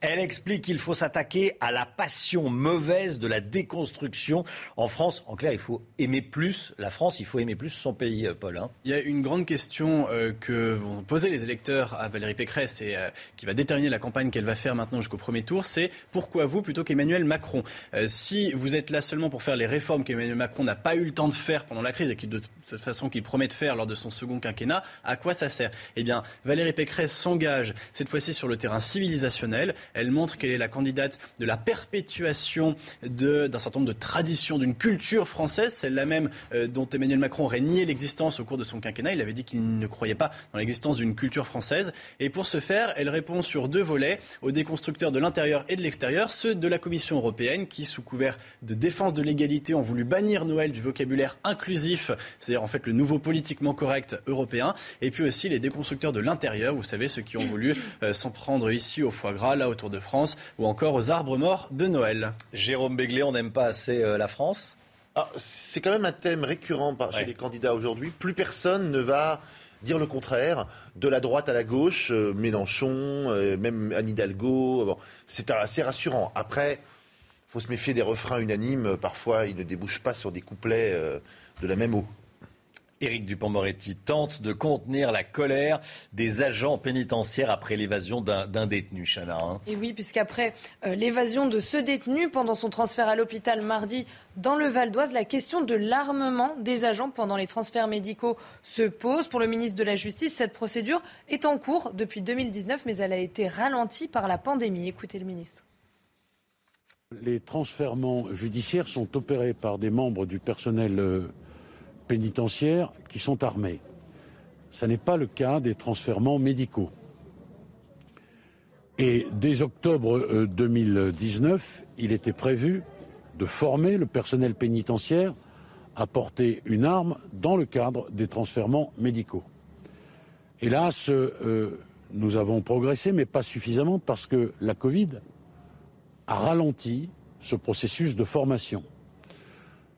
Cinquantaine d'établissements pénitentiaires ont du personnel formé pour opérer les transferts médicaux armés. 215 personnels pénitentiaires dans cette interrégion sont formés à cela, mais nous souhaitons bien sûr accélérer ce processus. Le parquet s'est emparé de cette affaire.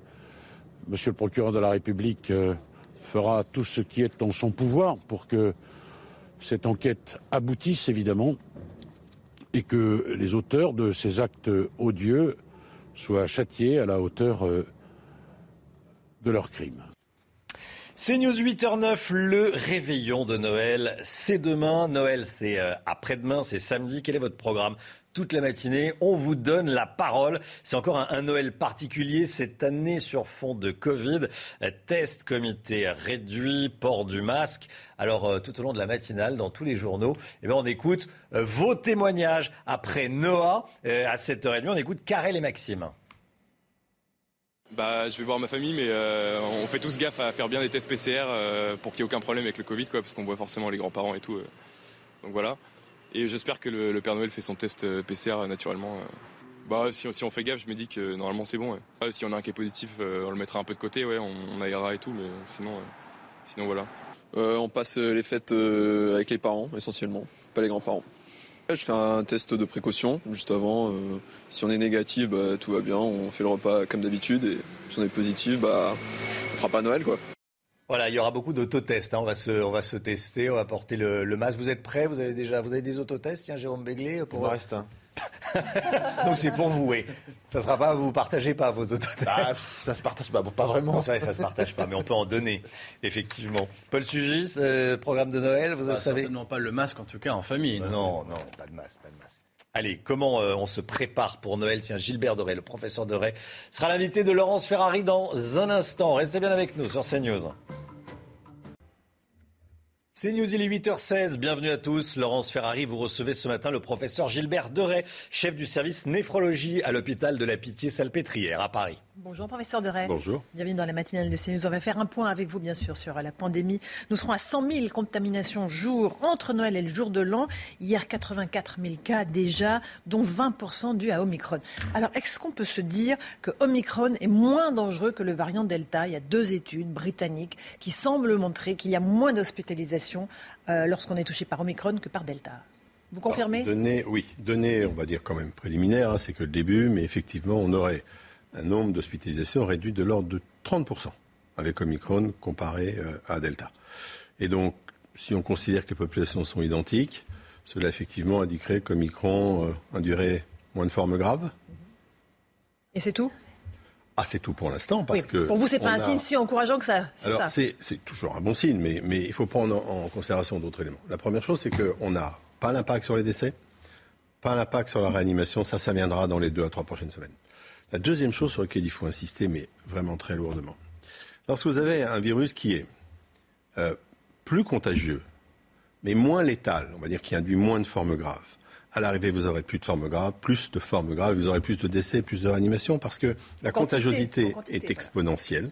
Vous avez vu ce qui est en train de se passer nombre de cas, alors que la létalité est linéaire. Donc si demain vous avez 100, 150 000 cas, même si vous diminuez le risque d'hospitalisation de 30%, vous en aurez plus. Est-ce que l'effet de la couverture vaccinale peut jouer en notre faveur? Parce que quand même, on est 90% de Français à être complètement vaccinés. Alors, on a le droit d'être prudent et optimiste. Nous avons des armes pour les utiliser. La première, c'est le vaccin. Alors, on sait quand même qu'à Omicron, hein, il y a une forme d'échappement euh, immunitaire. hein.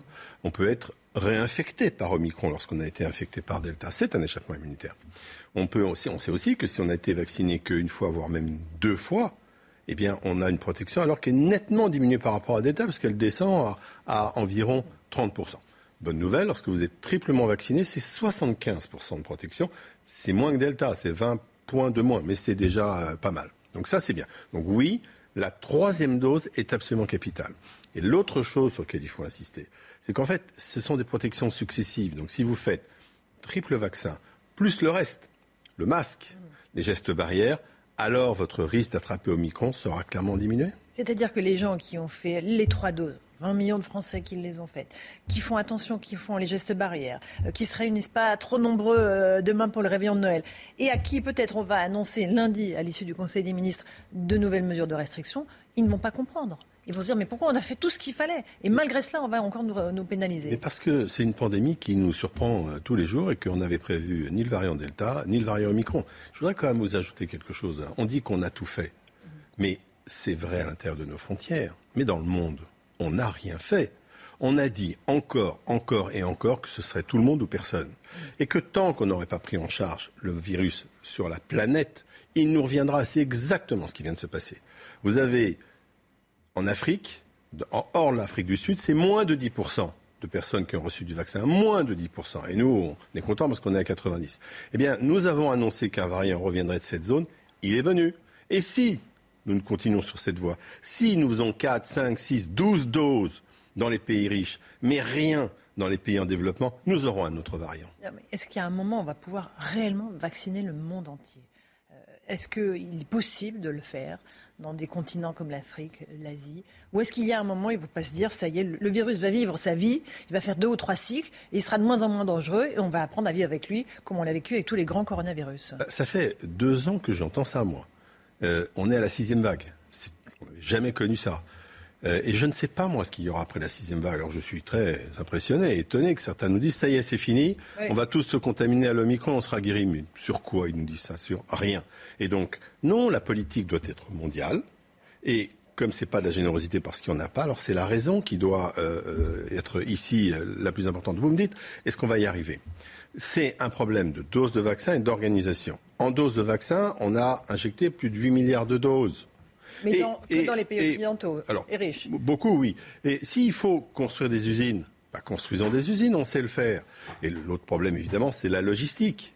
Mais on ne peut pas partir avec l'idée qu'on va continuer, nous, à se vacciner en quantité industrielle et ne pas vacciner le reste du monde. C'est-à-dire qu'Israël, qui en est à sa quatrième dose, hein, puisque les plus de 60 ans, ça commence sa quatrième dose. On va aller à quatre doses. Pour nous aussi en France, euh, assez rapidement Je, je- je le crois. Alors pour l'instant, attention, le message c'est troisième dose, troisième dose, troisième dose. C'est vrai qu'Israël a plutôt montré la voie et qu'on peut imaginer qu'on a besoin d'une quatrième dose. Euh, c'est vrai aussi que, et je vais me répéter, hein, très bien, on fera peut-être une quatrième dose, mais faisons la première ailleurs. Euh, Est-ce que euh, les mesures qui risquent d'être annoncées doivent être coercitives? Est-ce qu'il faut un couvre-feu, à votre avis? Est-ce qu'il faut un confinement, un mot que l'on redoute par-dessus tout pour endiguer euh, Omicron, qui, même s'il est sans doute moins létal, va euh, évidemment toucher un grand nombre de personnes Les décisions qui sont prises sont d'ordre sanitaire et autres. Et autres. Politique. Évidemment, elles sont, elles sont politiques, elles sont politico-sanitaires. Sur le plan strictement sanitaire, oui, des mesures de freinage de l'épidémie sont nécessaires parce que 100 000 cas et demain 150 000 cas, c'est clair que ça va induire un effet sur l'hôpital et ça n'est pas acceptable. Et après, c'est quelle est la tolérance du pays? Elle a une tolérance qui est psychologique, une tolérance qui est économique, une tolérance qui est sociétale. Donc des mesures vont être prises. Je crois que des mesures vont être prises. Évidemment qu'on veut tous éviter un confinement comme vient de se passer aux Pays-Bas. Ce serait une catastrophe économique et une catastrophe psychologique pour le pays. Donc j'espère qu'on va pouvoir s'en tenir à des mesures de l'ordre de celles qu'on a maintenant. Est-ce qu'on échappera à des couvre-feux? J'en suis pas sûr. Quel est l'intérêt d'un couvre-feu en termes scientifiques? C'est-à-dire qu'on évite que les gens aillent dans les restaurants le soir et se contaminent? Ce qui fait la contamination, c'est clair, hein, c'est l'interaction sociale. hein. C'est clair, à partir du moment où vous faites un couvre-feu, vous évitez les interactions. Si vous évitez les interactions, vous évitez des contaminations. On n'invite pas les gens, euh, euh, que les gens se réunissent chez eux non plus. Alors, c'est le débat qu'on a eu aussi depuis deux ans. Oui, oui, oui. On fait toujours appel à deux choses dans ces mesures. On, on impose des mesures, puis après on fait appel à la, à la responsabilité individuelle. Si évidemment on remplace euh, les réunions dans les bars ou dans les discothèques par des réunions à 50 chez soi, c'est la même chose.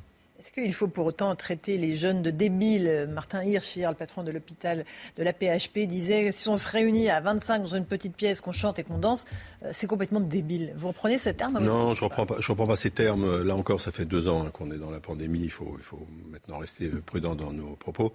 Euh, j'appelle, j'incite là pour les, les semaines qui sont à venir, tout le monde à éviter évidemment des réunions. Et puis, et puis, on a beaucoup entendu parler de Covid party. Je dis à Alors, ceux qui nous Qu'est-ce écoutent. que c'est une Covid party Si on se C'est- contamine c'est- volontairement. c'est- On fait venir des gens qui ont, on sait qu'ils sont, euh, qu'ils ont la Covid, avec des gens qui n'ont pas la Covid, et on se contamine. Et j'invite ceux qui nous écoutent à faire très très attention pour plusieurs raisons. Un, le Covid long, dont on ne parle pas assez. Dans les 100, 150 000 contaminations qu'on va avoir, il n'y a pas que l'hôpital. hein. Il y a des gens qui n'iront pas à l'hôpital et qui vont faire ce qu'on appelle des Covid longs et qui vont souffrir pendant des mois et des mois et des mois. Et la deuxième, c'est que vous pouvez être jeune, sans facteur de risque, et finir à l'hôpital. Donc surtout ne faites pas ça. Troisièmement, vous avez l'incertitude des effets du virus au long terme. Quatrièmement, si aujourd'hui vous avez le variant Delta, vous pouvez avoir le variant Omicron après-demain? Donc non, pas de Covid party. Mais on entend beaucoup de gens positifs avec euh, Omicron qui n'ont aucun symptôme, qui sont chez eux euh, isolés pendant 7 jours, mais qui n'ont allez, un petit mal de tête. Euh, évidemment, mais donc ça veut dire que pourquoi ne pas se euh, faire son immunité naturelle? Alors, alors, d'abord, c'est- ça n'existe pas l'immunité naturelle. C'est une immunité post-infectieuse et elle est tout aussi naturelle avec le virus qu'avec euh, l'injection du vaccin. Donc ce terme naturel euh, me gêne un peu. Euh, la deuxième chose, c'est que si vous vous infectez par un virus, vous prenez le risque du virus. C'est, c'est- je vais me répéter, vous prenez le risque d'une forme grave, vous prenez le risque du Covid long, et puis l'immunité naturelle, elle va disparaître. hein. Elle n'est pas plus pérenne que celle du vaccin. Donc vous prenez le risque dans 6 mois, dans 9 mois, de recommencer à prendre ce risque. Si vous considérez que vous avez 1,5% des personnes infectées qui finissent à l'hôpital, évidemment qu'autour de vous, vous ne verrez que peu de gens qui vont à l'hôpital, mais vous en aurez quand même beaucoup à l'arrivée. Le pass vaccinal, euh, c'est une bonne mesure. Est-ce que ça va permettre, euh, là aussi, d'endiguer un tout petit peu cette prolifération de, cas? Moi, j'y suis favorable depuis longtemps parce que finalement, c'est plus simple. hein. Vous avez des tests qui sont faits en quantité industrielle dont on sait qu'ils ne sont pas quand même tout à fait euh, fiables. On est 90% maintenant de vaccinés parmi ceux qui doivent être vaccinés, donc on y est. Et, et on sait très bien que c'est une forte incitation à la vaccination et qu'à défaut de l'obligation vaccinale que personne ne veut imposer pour plein de raisons, eh bien, on fait un pass vaccinal, ce qui va faire monter les vaccinations. Est-ce qu'il faut montrer du doigt les non-vaccinés? Euh, Olivier, euh, Gabriel Attal disait que les non-vaccinés représentent 10% de la population française et la moitié des malades à l'hôpital. C'est considérable. Oui, oui, c'est évidemment considérable. Quand vous êtes non vacciné, vous prenez un risque considérable. Après, les montées du doigt, c'est pas ça. C'est que je, je crois qu'il faut dire à ceux qui nous écoutent qu'ils prennent un risque considérable. Ça, c'est la première chose. La deuxième chose, c'est qu'on ne peut- pourra pas mettre un pays à l'arrêt pour une petite minorité de gens qui ne veulent pas être vaccinés. Les enfants, euh, est-ce que vous êtes favorable à la vaccination des enfants de 5 à 11 ans? Vaste question. Les parents sont très réticents. Ils se disent est-ce que je vais faire une injection aujourd'hui à mon enfant, quitte à en refaire une autre dans 3 mois, et puis dans 3 mois, et dans 3 mois? Ah oui, je suis favorable. J'ai dit à nombreuses reprises depuis déjà des semaines et des semaines et des semaines, ce qui vaut d'ailleurs des débats un peu violents. Et, et il y a plusieurs choses que je voudrais dire. La première, c'est que je regrette que dans le pays, il n'y ait pas eu de débat. Pas de débat. Il y a une chape de plomb hein, sur la vaccination des enfants, et en particulier ceux qui représentent la pédiatrie française euh, ont une, une ligne qui est là-dessus assez particulière dans le monde. Et il n'y a pas de débat là-dessus, et je le regrette. Quelle est leur ligne euh, Leur ligne, c'est pas de vaccination. On l'a bien vu, hein, Eh euh, pas de vaccination. La deuxième chose que je ne comprends pas euh, dans, dans ce débat, c'est qu'il y a des choses qui ne sont pas dites. Premièrement, oui, il y a des formes graves. Alors, est-ce que 1400 hospitalisations, c'est beaucoup ou c'est pas beaucoup? C'est beaucoup. Est-ce que 700 syndromes inflammatoires systémiques qui vous conduisent à l'hôpital et plus de 300 de ces gosses qui ont fini en réanimation sur la durée de la pandémie, c'est beaucoup ou c'est pas beaucoup? Est-ce que quelques morts, c'est beaucoup? Qui, qui, qui va dire 3, 4, 5, c'est trop ou c'est pas trop? Moi, je considère que c'est beaucoup. Je ne comprends pas qu'il n'y ait pas de débat. Je ne comprends pas ces réticences. Et je ne comprends pas que on veuille réduire la vaccination des enfants au risque du vaccin. Premièrement, parce que il a été sacrément étudié ce vaccin. 8 milliards de doses injectées.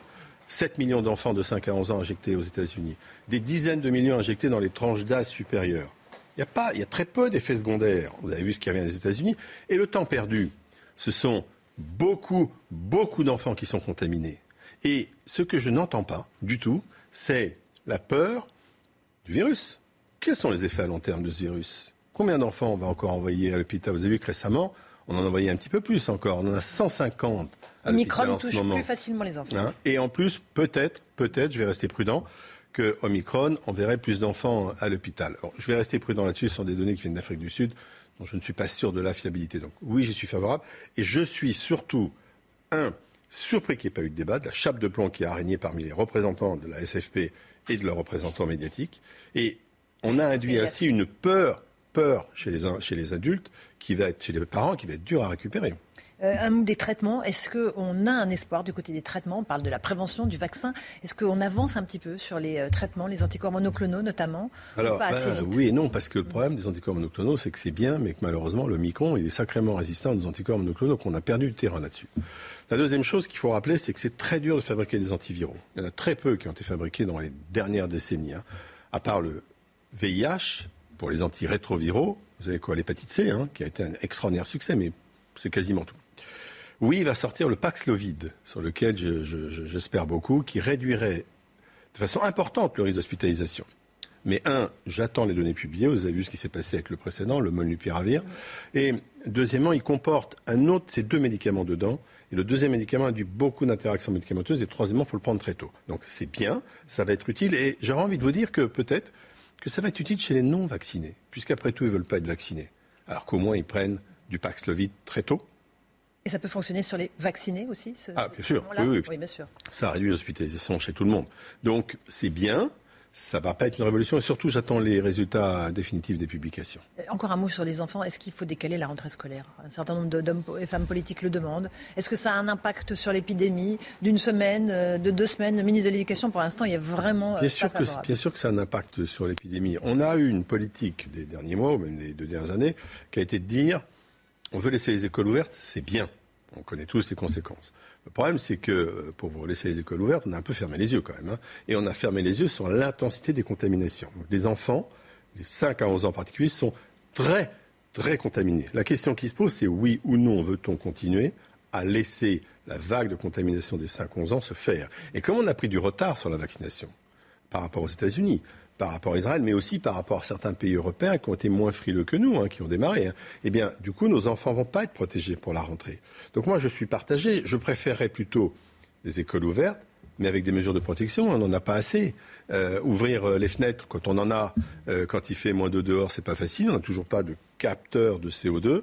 On sait très bien qu'on peut pas bien isoler les enfants dans les cases de cantine. Vous savez, les 5-11 ans, c'est la seule catégorie de la population qui est non vaccinée, non protégée dans les écoles. C'est très particulier quand même. hein. Ouais, on sait à quel point ils ont souffert du confinement, à quel point les violences contre les enfants et contre les femmes aussi ont, explosé. Il n'y a pas quand même un, un équilibre à trouver entre euh, l'impact hyper négatif du confinement et euh, le fait bien de sûr. éventuellement se confiner, Mais- de se con- contaminer à l'école Mais bien sûr, mais normalement, ce qu'on aurait dû faire pour nos enfants, on le dit pour nos enfants, c'était on va laisser les écoles ouvertes, mais on va vous protéger. Donc on va vraiment avoir à l'école les moyens de vous protéger. Laissez-moi prendre un dernier exemple. Les tests. On a dit qu'on ferait des tests. On ne fait pas. Pourquoi est-ce qu'on n'a pas de tests? Pourquoi est-ce qu'on n'a pas tous les matins des tests qui nous permettent de savoir qui est positif, qui est négatif? Ça se fait dans certains pays. Vous avez des pays où, au où vous n'allez à l'école que si l'autotest que vous venez de faire est négatif. Très bien. Merci beaucoup au professeur Merci. de Ray d'être venu dans la matinale de CNews. À vous, Romain Desarmes, pour la suite. C'est News 8h32. Merci à vous, Laurence Ferrari, et à votre invité, le professeur Gilbert Deray. Les hospitalisations sont plus faibles avec le variant Omicron qu'avec le variant Delta. C'est ce que révèle le résultat de deux études britanniques publiées cette nuit qui comparent les deux souches du virus. On va y revenir. Avec vous, Sybille Delettre. Et le professeur Gilbert Deray euh, a évoqué cette étude euh, dès le début de l'interview de, de Laurence. La justice, l'immigration et l'économie, voici les trois axes de campagne euh, du programme présidentiel d'Éric Zemmour. On va ça avec vous, Gauthier Lebret. À tout de suite, Gauthier. Et puis, le réveillon de Noël, c'est demain. Tout le monde y pense, tout le monde en parle. Noël, ce sera samedi. Vous êtes peut-être plus réveillon ou euh, le lendemain, le, le 25. Vous êtes peut-être les deux d'ailleurs. Euh, quel est votre programme? Comment est-ce que vous vous préparez à ce nouveau Noël sous Covid, le deuxième? On vous a posé la question et les réponses sont euh, très sympas, vous le verrez. Tout d'abord, l'inquiétude des restaurateurs et des traiteurs à l'approche des fêtes de fin d'année. C'est une période cruciale économiquement pour euh, ce secteur, mais avec la reprise de l'épidémie, le nombre d'annulations de réservations flambe, Chana. hein. Et la conséquence, c'est que les restaurants ne font pas le plein. Reportage à Lille signé Charlie Zerman et Bora Girbas. Très bien. Bah écoutez, euh, je prends en compte votre euh, annulation pour demain soir, madame. Et je vous souhaite un très bon courage, une bonne fête de fin d'année. Depuis le mois de décembre, les mêmes appels. Là, par exemple, on avait une table de 23 personnes qui ont euh, à 21h qui ont annulé. Ici, vous aviez une table de, de 9 personnes également annulées. Au total, une réservation sur deux n'est pas honorée dans ce restaurant. Sur une table de 15 ou 20 personnes, y a toujours soit un cas contact, soit une, personne qui ne sera pas là. Et, euh, et vu les annonces du gouvernement, je pense qu'il y a vraiment une, psychose qui s'est installée par rapport à ça. Et, beaucoup d'entreprises, de- d'administrations, en fait, refusent en fait, de faire les grandes tables. Les fêtes de fin d'année ne compenseront pas ces annulations. Ce restaurateur a rapidement compris qu'ouvrir le 31 décembre ne serait pas rentable. On a justement une grosse capacité, on aurait pu peut-être faire quelque chose de sympa, mais euh, on s'est vite rendu compte que de toute façon les réservations n'étaient pas là. On rate euh, la fin d'année, donc c'est un peu dommage. Et puis surtout, euh, une crainte pour janvier. Voilà, qu'est-ce qui va se passer au mois de janvier, février euh, On ne sait pas trop, on ne sait pas trop où on va, on ne sait pas trop comment ça va se passer. euh, Contrairement à un mois de décembre ordinaire, ces deux restaurateurs ont perdu 30% de chiffre d'affaires. Et on regarde ensemble les derniers chiffres de l'épidémie. 84 272 nouveaux cas de Covid confirmés ces dernières 24 heures, Chana. hein. Et à l'hôpital, 3147 patients sont actuellement hospitalisés en réanimation, 51 de plus en 24 heures et 170 décès ont été recensés. Les hospitalisations seraient plus faibles avec le variant Omicron qu'avec le variant Delta. C'est ce que révèle le résultat de deux études britanniques qui comparent les deux souches du virus. Attention, ce sont des études préliminaires, mais elles confirment une tendance. Sybille Delettre avec nous. Que montrent ces études précisément? Effectivement, elle confirme une tendance observée déjà en Afrique du Sud. Les personnes infectées par Omicron ont moins de risques de développer de formes graves de la maladie et donc de finir à l'hôpital. Deux tiers de moins pour la première étude, l'étude écossaise, et pour la seconde, une réduction de 20 à 25 des hospitalisations par rapport au variant Delta et ça passe même à 40 à 45 si on parle des hospitalisations pour nuit ou plus, c'est-à-dire les séjours prolongés. Alors deux explications euh, possibles, soit effectivement ce variant est moins dangereux, tout simplement, soit ça peut être l'effet de la couverture vaccinale et du fait qu'une bonne partie de la population a déjà euh, été infectée par la Covid. Mais attention, c'est aussi euh, mathématique, ce variant, il est très contagieux et donc beaucoup de personnes sont contaminées, donc il y a un risque plus élevé de voir des personnes développer des formes graves. Merci beaucoup, Sybille. Euh, en Chine, 13 millions d'habitants n'ont plus le droit de sortir de chez eux, sauf raison euh, impérative. Ça se passe à Xi'an. Euh, c'est une grande ville située dans le centre du pays où le variant Omicron circule activement. hein. Et à l'approche des Jeux Olympiques d'hiver, la Chine mène une politique zéro Covid. Conséquence à Xi'an, une seule personne par foyer est autorisée à sortir faire les courses tous les deux jours. Toutes les entreprises non essentielles ont fermé et l'ensemble de la population va être dépistée. Voilà, on va continuer à parler évidemment euh, de ce variant Omicron et de la crise épidémique. La politique à présent, Éric Zemmour a publié un début de programme, euh, les grandes tendances de son programme sur le site internet de sa campagne. Gauthier Lebret avec nous, il fait plusieurs propositions autour de trois grands axes. Hein. Oui, alors des propositions qu'il avait déjà euh, déroulées lors de sa tournée littéraire, en début de campagne, sur les différents médias dans lesquels il s'exprimait. Mais c'est la première fois effectivement qu'il les met par écrit et ça lui permet eh bien, de faire mentir ceux qui disent qu'il n'a pas de programme, qu'il ne fait euh, que des constats, jamais de propositions. Vous l'avez dit, autour de trois grands axes romains, immigration, euh, justice et économie. Sur l'immigration, il veut l'immigration euh, zéro, il l'a redit dans les colonnes de valeurs actuelles hier. Il veut donc supprimer le regroupement familial, le droit du sol, limiter drastiquement le droit d'asile. Sur la justice, il veut expulser 10 000 délinquants étrangers emprisonnés, créer 10 000 places de prison, abaisser l'âge de la majorité pénale de 18 à 16 ans. Et enfin, sur l'économie, baisse des impôts pour les entreprises et augmentation des salaires les plus modestes. Cette information que vous nous donnez ce matin, Gauthier, euh, surprise, Éric Zemmour euh, est actuellement en Côte d'Ivoire. Oui, c'est plusieurs euh, médias qui suivent l'actualité africaine qui ont sorti l'information. Information que j'ai vérifiée auprès de l'entourage d'Éric Zemmour, avec comme objectif pour ce déplacement secret, eh bien, de rencontrer des militaires français. Vous savez que son directeur de campagne est un ancien général 4 étoiles. Il aurait donc été chargé par Éric Zemmour eh bien, d'organiser ces rencontres. Merci beaucoup, Gauthier. Je ne veux ni de votre soutien, ni de votre aide. Euh, c'est ce qu'écrit Éric Zemmour qui condamne et se désolidarise totalement de deux individus qui se présentent dans une vidéo comme euh, ses sympathisants. On les voit s'entraîner au tir, imaginant cibler euh, le président de la République et des élus insoumis. Vous ne faites partie ni de mes sympathisants, ni de mes militants, et encore moins de mes amis. Je condamne par avance tout ce que vous ferez en mon nom. Et pendant la campagne, dans ce communiqué, il demande également, Éric Zemmour, à l'extrême gauche d'être aussi clair que lui pour dénoncer les agissements des antifas. Va-t-il falloir changer la direction de Sciences Po? La question se pose euh, parce que selon Jean-Michel Blanquer, le ministre de l'Éducation, euh, la directrice de Sciences Po Grenoble a commis une erreur formelle en suspendant un professeur d'allemand, Chana. Hein. Oui, ce professeur Klaus Kinsler, qui était notre invité euh, mardi dernier, est une victime dans cette affaire, ajoute le ministre. Le professeur suspendu a été écarté par la directrice parce qu'il dénonce le terme d'islamophobie, terme ambigu car elle vise à interdire toute critique de l'islam, alors qu'évidemment il est autorisé en France de critiquer toute religion. Écoutez Jean-Michel Blanquer. Je pense que c'est, il y a déjà, je pense, une erreur formelle dans le fait de l'avoir euh, euh, suspendu. Là aussi, je ne veux pas rentrer dans les détails. Ah. Et euh, sur le fond, il faut toujours, vous savez, dans chaque affaire, il y a toujours une complexité qu'il faut savoir regarder, pas aller trop vite en besogne. Mais il est certain que la priorité n'est pas de sanctionner ce, ce, monsieur. La priorité, c'est de remettre de l'ordre et de faire en sorte que ceux qui ont abouti quand même à des nuisances pour ce monsieur soient sanctionnés comme ils le doivent. J'entends la directrice de Sciences Po dire que sa maison n'est pas, euh, n'est pas infestée par le wokisme ah. et que ce qu'elle veut, c'est de la sérénité. On, a envie d'être d'accord avec ces deux points. Ce n'est pas toujours des mesures euh, spectaculaires qu'il faut prendre. C'est surtout remettre les choses en ordre en s'assurant qu'on on ne confond pas les victimes et les coupables. Là, les coupables, c'est ceux qui ont fait des tags dont ils pouvaient être certains qu'en les faisant, ah. ils provoquaient des menaces de mort sur quelqu'un. Et donc, euh, il y a une difficulté pour apporter la preuve de qui a fait quoi. Euh, je ne rentre pas dans les détails de, cette affaire, hmm. mais il faut évidemment qu'on soit implacable là-dessus.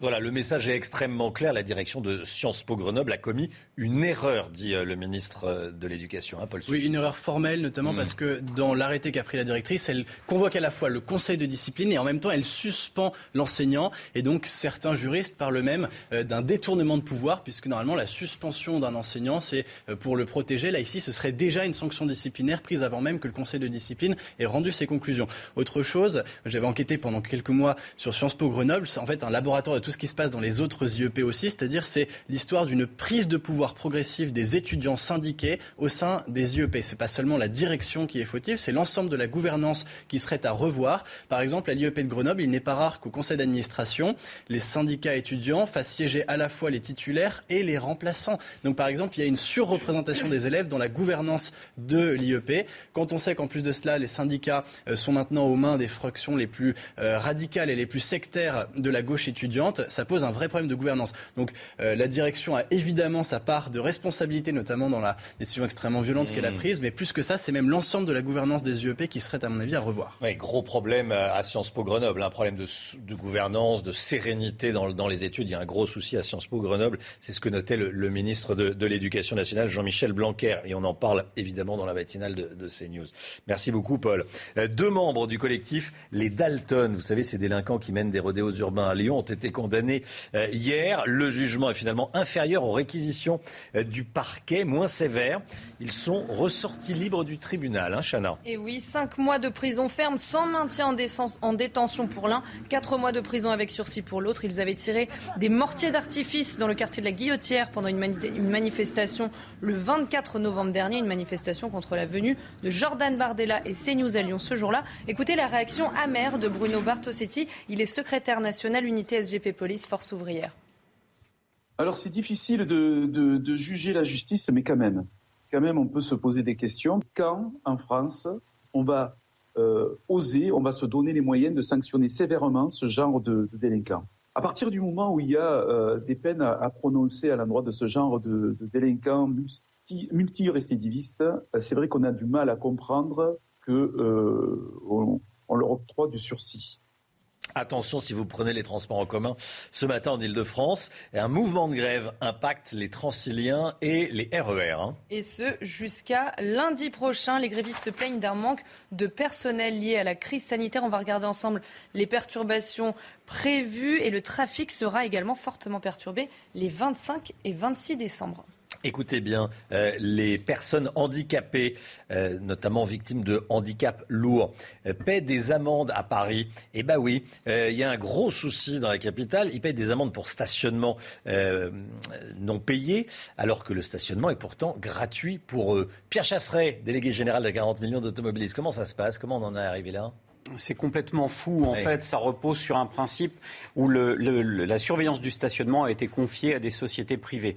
Dorénavant, les sociétés fonctionnent au bénéfice, fonctionnent aussi avec des objectifs de verbalisation, et ils ont ciblé facilement les personnes handicapées, car fond- fondamentalement, elles ne prennent pas de ticket de stationnement, puisque pour eux, le stationnement est gratuit. Derrière, un tweet de Pauline Desroulettes, championne de France de tennis en fauteuil, qui a été soutenu par l'association 40 millions d'automobilistes. Et on demande des comptes à la ville de Paris qui ne sanctionnent pas les comportements totalement ubuesques de ces sociétés privées qui vont jusqu'à verbaliser des personnes handicapées en se disant que c'est pas grave, elles pourront récupérer en contestant. Eh bien non, parce que le c'est le parcours du combattant pour contester, Romain. Et au final, les personnes handicapées, pour la pl- plupart, préfèrent payer que de lancer des procédures qui seraient tellement longues qu'elles n'en verraient plus la fin. Merci beaucoup, Pierre Chasseret. Euh, on part à présent à la montagne. En Isère, à Saint-Pierre-de-Chartreuse, il y a un petit souci. Bon, cette année, il y a de la neige. Euh, cette année, les stations ouvrent. Il y a un petit problème. Ils n'arrivent pas à trouver assez de pisteurs vaccinés. Et vous entendez bien, les- toutes les pistes ne sont pas ouvertes parce qu'il manque des pisteurs vaccinés. Un quart du domaine skiable seulement euh, est ouvert. Une grande partie de la profession n'est pas vaccinée et ne peut donc pas travailler. On était en direct à 6h30 avec Benoît Rebuffel, le directeur opérationnel de la société Savoie Station Domaine Skiable. Il est le patron de, la station Saint-Pierre de Chartreuse. Il nous dit qu'il fait tout son possible pour trouver ces pisteurs vaccinés. Écoutez. Alors, on a essayé de mettre en place avec la collectivité des, tests PCR toutes les 24 heures. Mais euh, malheureusement, il nous manque toujours des pisteurs malgré cette mise en place et on ne peut pas ouvrir tout le domaine skiable en toute sécurité. Les clients ont du mal à le comprendre quand ils arrivent sur la station parce que bien évidemment, ils sont déçus étant donné qu'on a beaucoup de skieurs à la journée. Mais après, quand on leur explique, ben, ils comprennent, ils voient bien que c'est pas notre faute, qu'on a fait vraiment notre maximum et qu'on continue de chercher et que surtout on baisse pas les bras. Alors, on ne baisse pas les bras à Saint-Pierre de Chartreuse. On cherche des pisteurs vaccinés, voilà, qui acceptent d'être vaccinés. Noël, c'est samedi. Demain soir, c'est le réveillon. Plus que deux jours pour s'organiser pour les retardataires. L'heure est aux achats de dernière minute, Chana. hein. Et vous allez voir que malgré la menace du variant Omicron, l'envie de sauver Noël est dans tous les esprits. Reportage à Aix-en-Provence, signé Stéphanie Rouquier. À quelques heures de Noël, les rues piétonnes d'Aix-en-Provence sont noires de monde. Des clients par centaines qui finalisent leur liste d'achats, les bras chargés de cadeaux et le sourire sous le masque. On cherche. Pour moi. Non, pour ta petite sœur. Et pour ma sœur aussi, oui. Voilà. a gagné encore? Non. J'aime beaucoup Noël, je suis très contente. C'est une fête sympathique, un peu empoisonnée par le Covid, mais je trouve qu'il faut être content de festoyer. On profite au maximum de- des plaisirs de Noël. Après deux ans de pandémie, le besoin d'oublier le virus est présent dans tous les esprits. Surtout, ça va faire du bien là, de revoir la famille, de pouvoir faire un vrai Noël. On a tous envie de vraiment de sauver Noël et de et d'avancer, surtout d'avancer tous ensemble et de que- d'aller dans le mieux. J'ai demandé au Père Noël, ouais. Et normalement, c'est bon, ça devrait aller. Mais oui, on en a besoin. Et d'être ensemble, tout ça, d'aller voir ses parents, euh, partir en voyage. D'après ce spécialiste, les enfants, eux, ne parlent plus de la pandémie. La magie de Noël a pris le dessus. Voilà, les achats de dernière minute. Ça en concerne certains autour de la table, les achats de dernière minute J'ai un petit problème avec mes achats de dernière minute cette année. oui. D'accord, bon, vous avez encore, vous avez encore quelques heures. Le réveillon, donc c'est demain soir, Noël, c'est samedi. Quel est votre programme et comment est-ce que vous allez vous organiser euh, pour ce, ce réveillon sous Covid? C'est un peu la, la question que tout le monde se pose en ce moment. hein. Et oui, toute la matinée, on vous donne la parole. Test, comité réduit, port du masque. Comment est-ce que vous allez passer votre réveillon de Noël? Après Karel et Maxime, Victor et Noah, voici deux nouveaux témoignages. En fait, euh, moi personnellement, euh, je reste avec les enfants, juste avec les enfants euh, pour Noël, personne d'autre, juste, juste en petit comité. On fera peut-être le jour de l'an ensemble. on a- nous, on est, on est tous, tous vaccinés. Les fêtes de fin d'année se passent en famille, euh, avec ma sœur, ses enfants. On va se retrouver dans la maison familiale et on va tous subir des tests anti-Covid pour éviter de propager le virus entre nous, c'est très important. Il va y avoir des huîtres, des, du foie gras et des autotests hein, à table à Noël, pas le sujet. Hein Euh, voilà. Le foie gras, ça dépend où maintenant, attention. Oui, c'est vrai que une le bonne idée cadeau, l'autotest. je trouve. C'est une bonne idée cadeau, oui. C'est un joli cadeau de Noël. Je vous conseille pas de l'offrir, c'est pas, c'est pas très sympathique. Allez, le, le cœur de Saint-Cyr a remporté hier le concours. La France a un incroyable talent euh, sur M6. La somme remportée sera reversée à des associations de soutien aux blessés et familles de nos soldats morts pour la France. C'est pas rien, ce cœur de Saint-Cyr qui gagne ce, ce concours, Paul Sugy. Hein. Ça vous émeut, je sais. Euh, bah, ça m'a fait Vous avez raison. ouais. Euh, c'est un bel hommage à la fois au métier euh, d'officier. hein. Euh, C'était une façon aussi de mettre en avant la dignité de ces Mmh. euh, jeunes qui sont engagés au service de leur pays. Et puis en même temps, c'était un très beau moment musical, complètement a cappella. Il y avait des chansons qui étaient magnifiquement reprises par le chœur. Et en plus de ça, avec une présence sur scène, qu'ils étaient évidemment très nombreux, euh, qui était assez remarquable. C'est l'école euh, militaire la plus prestigieuse, évidemment, hein, qui forme les, les plus grands militaires de notre pays. Ah bah, la musique s'est arrêtée net. Ah non, si, elle, elle continue un petit peu. 8h49, merci d'avoir démarré votre journée. Avec nous, on se retrouve demain matin pour une nouvelle matinale avec Chana Lousteau, Paul Sugy, euh, Pierre Chasseret, Gauthier Lebret et, tout, et toute l'équipe. Merci à vous. Dans un instant, c'est Pascal Pro, l'heure des pros. Et euh, Pascal et- et tous ses invités. Belle journée à vous. Tout de suite, Pascal Pro dans l'heure des pros. Imagine the softest sheets you've ever felt. Now imagine them getting even softer over time. That's what you'll feel with Bowl and Branch's organic cotton sheets. In a recent customer survey, 96% replied that Bowl and Branch sheets get softer with every wash. Start getting your best night's sleep in these sheets that get softer and softer for years to come. Try their sheets with a 30-night guarantee. Plus, get 15% off your first order at bowlandbranch.com. Code BUTTERY. Exclusions apply. See site for details.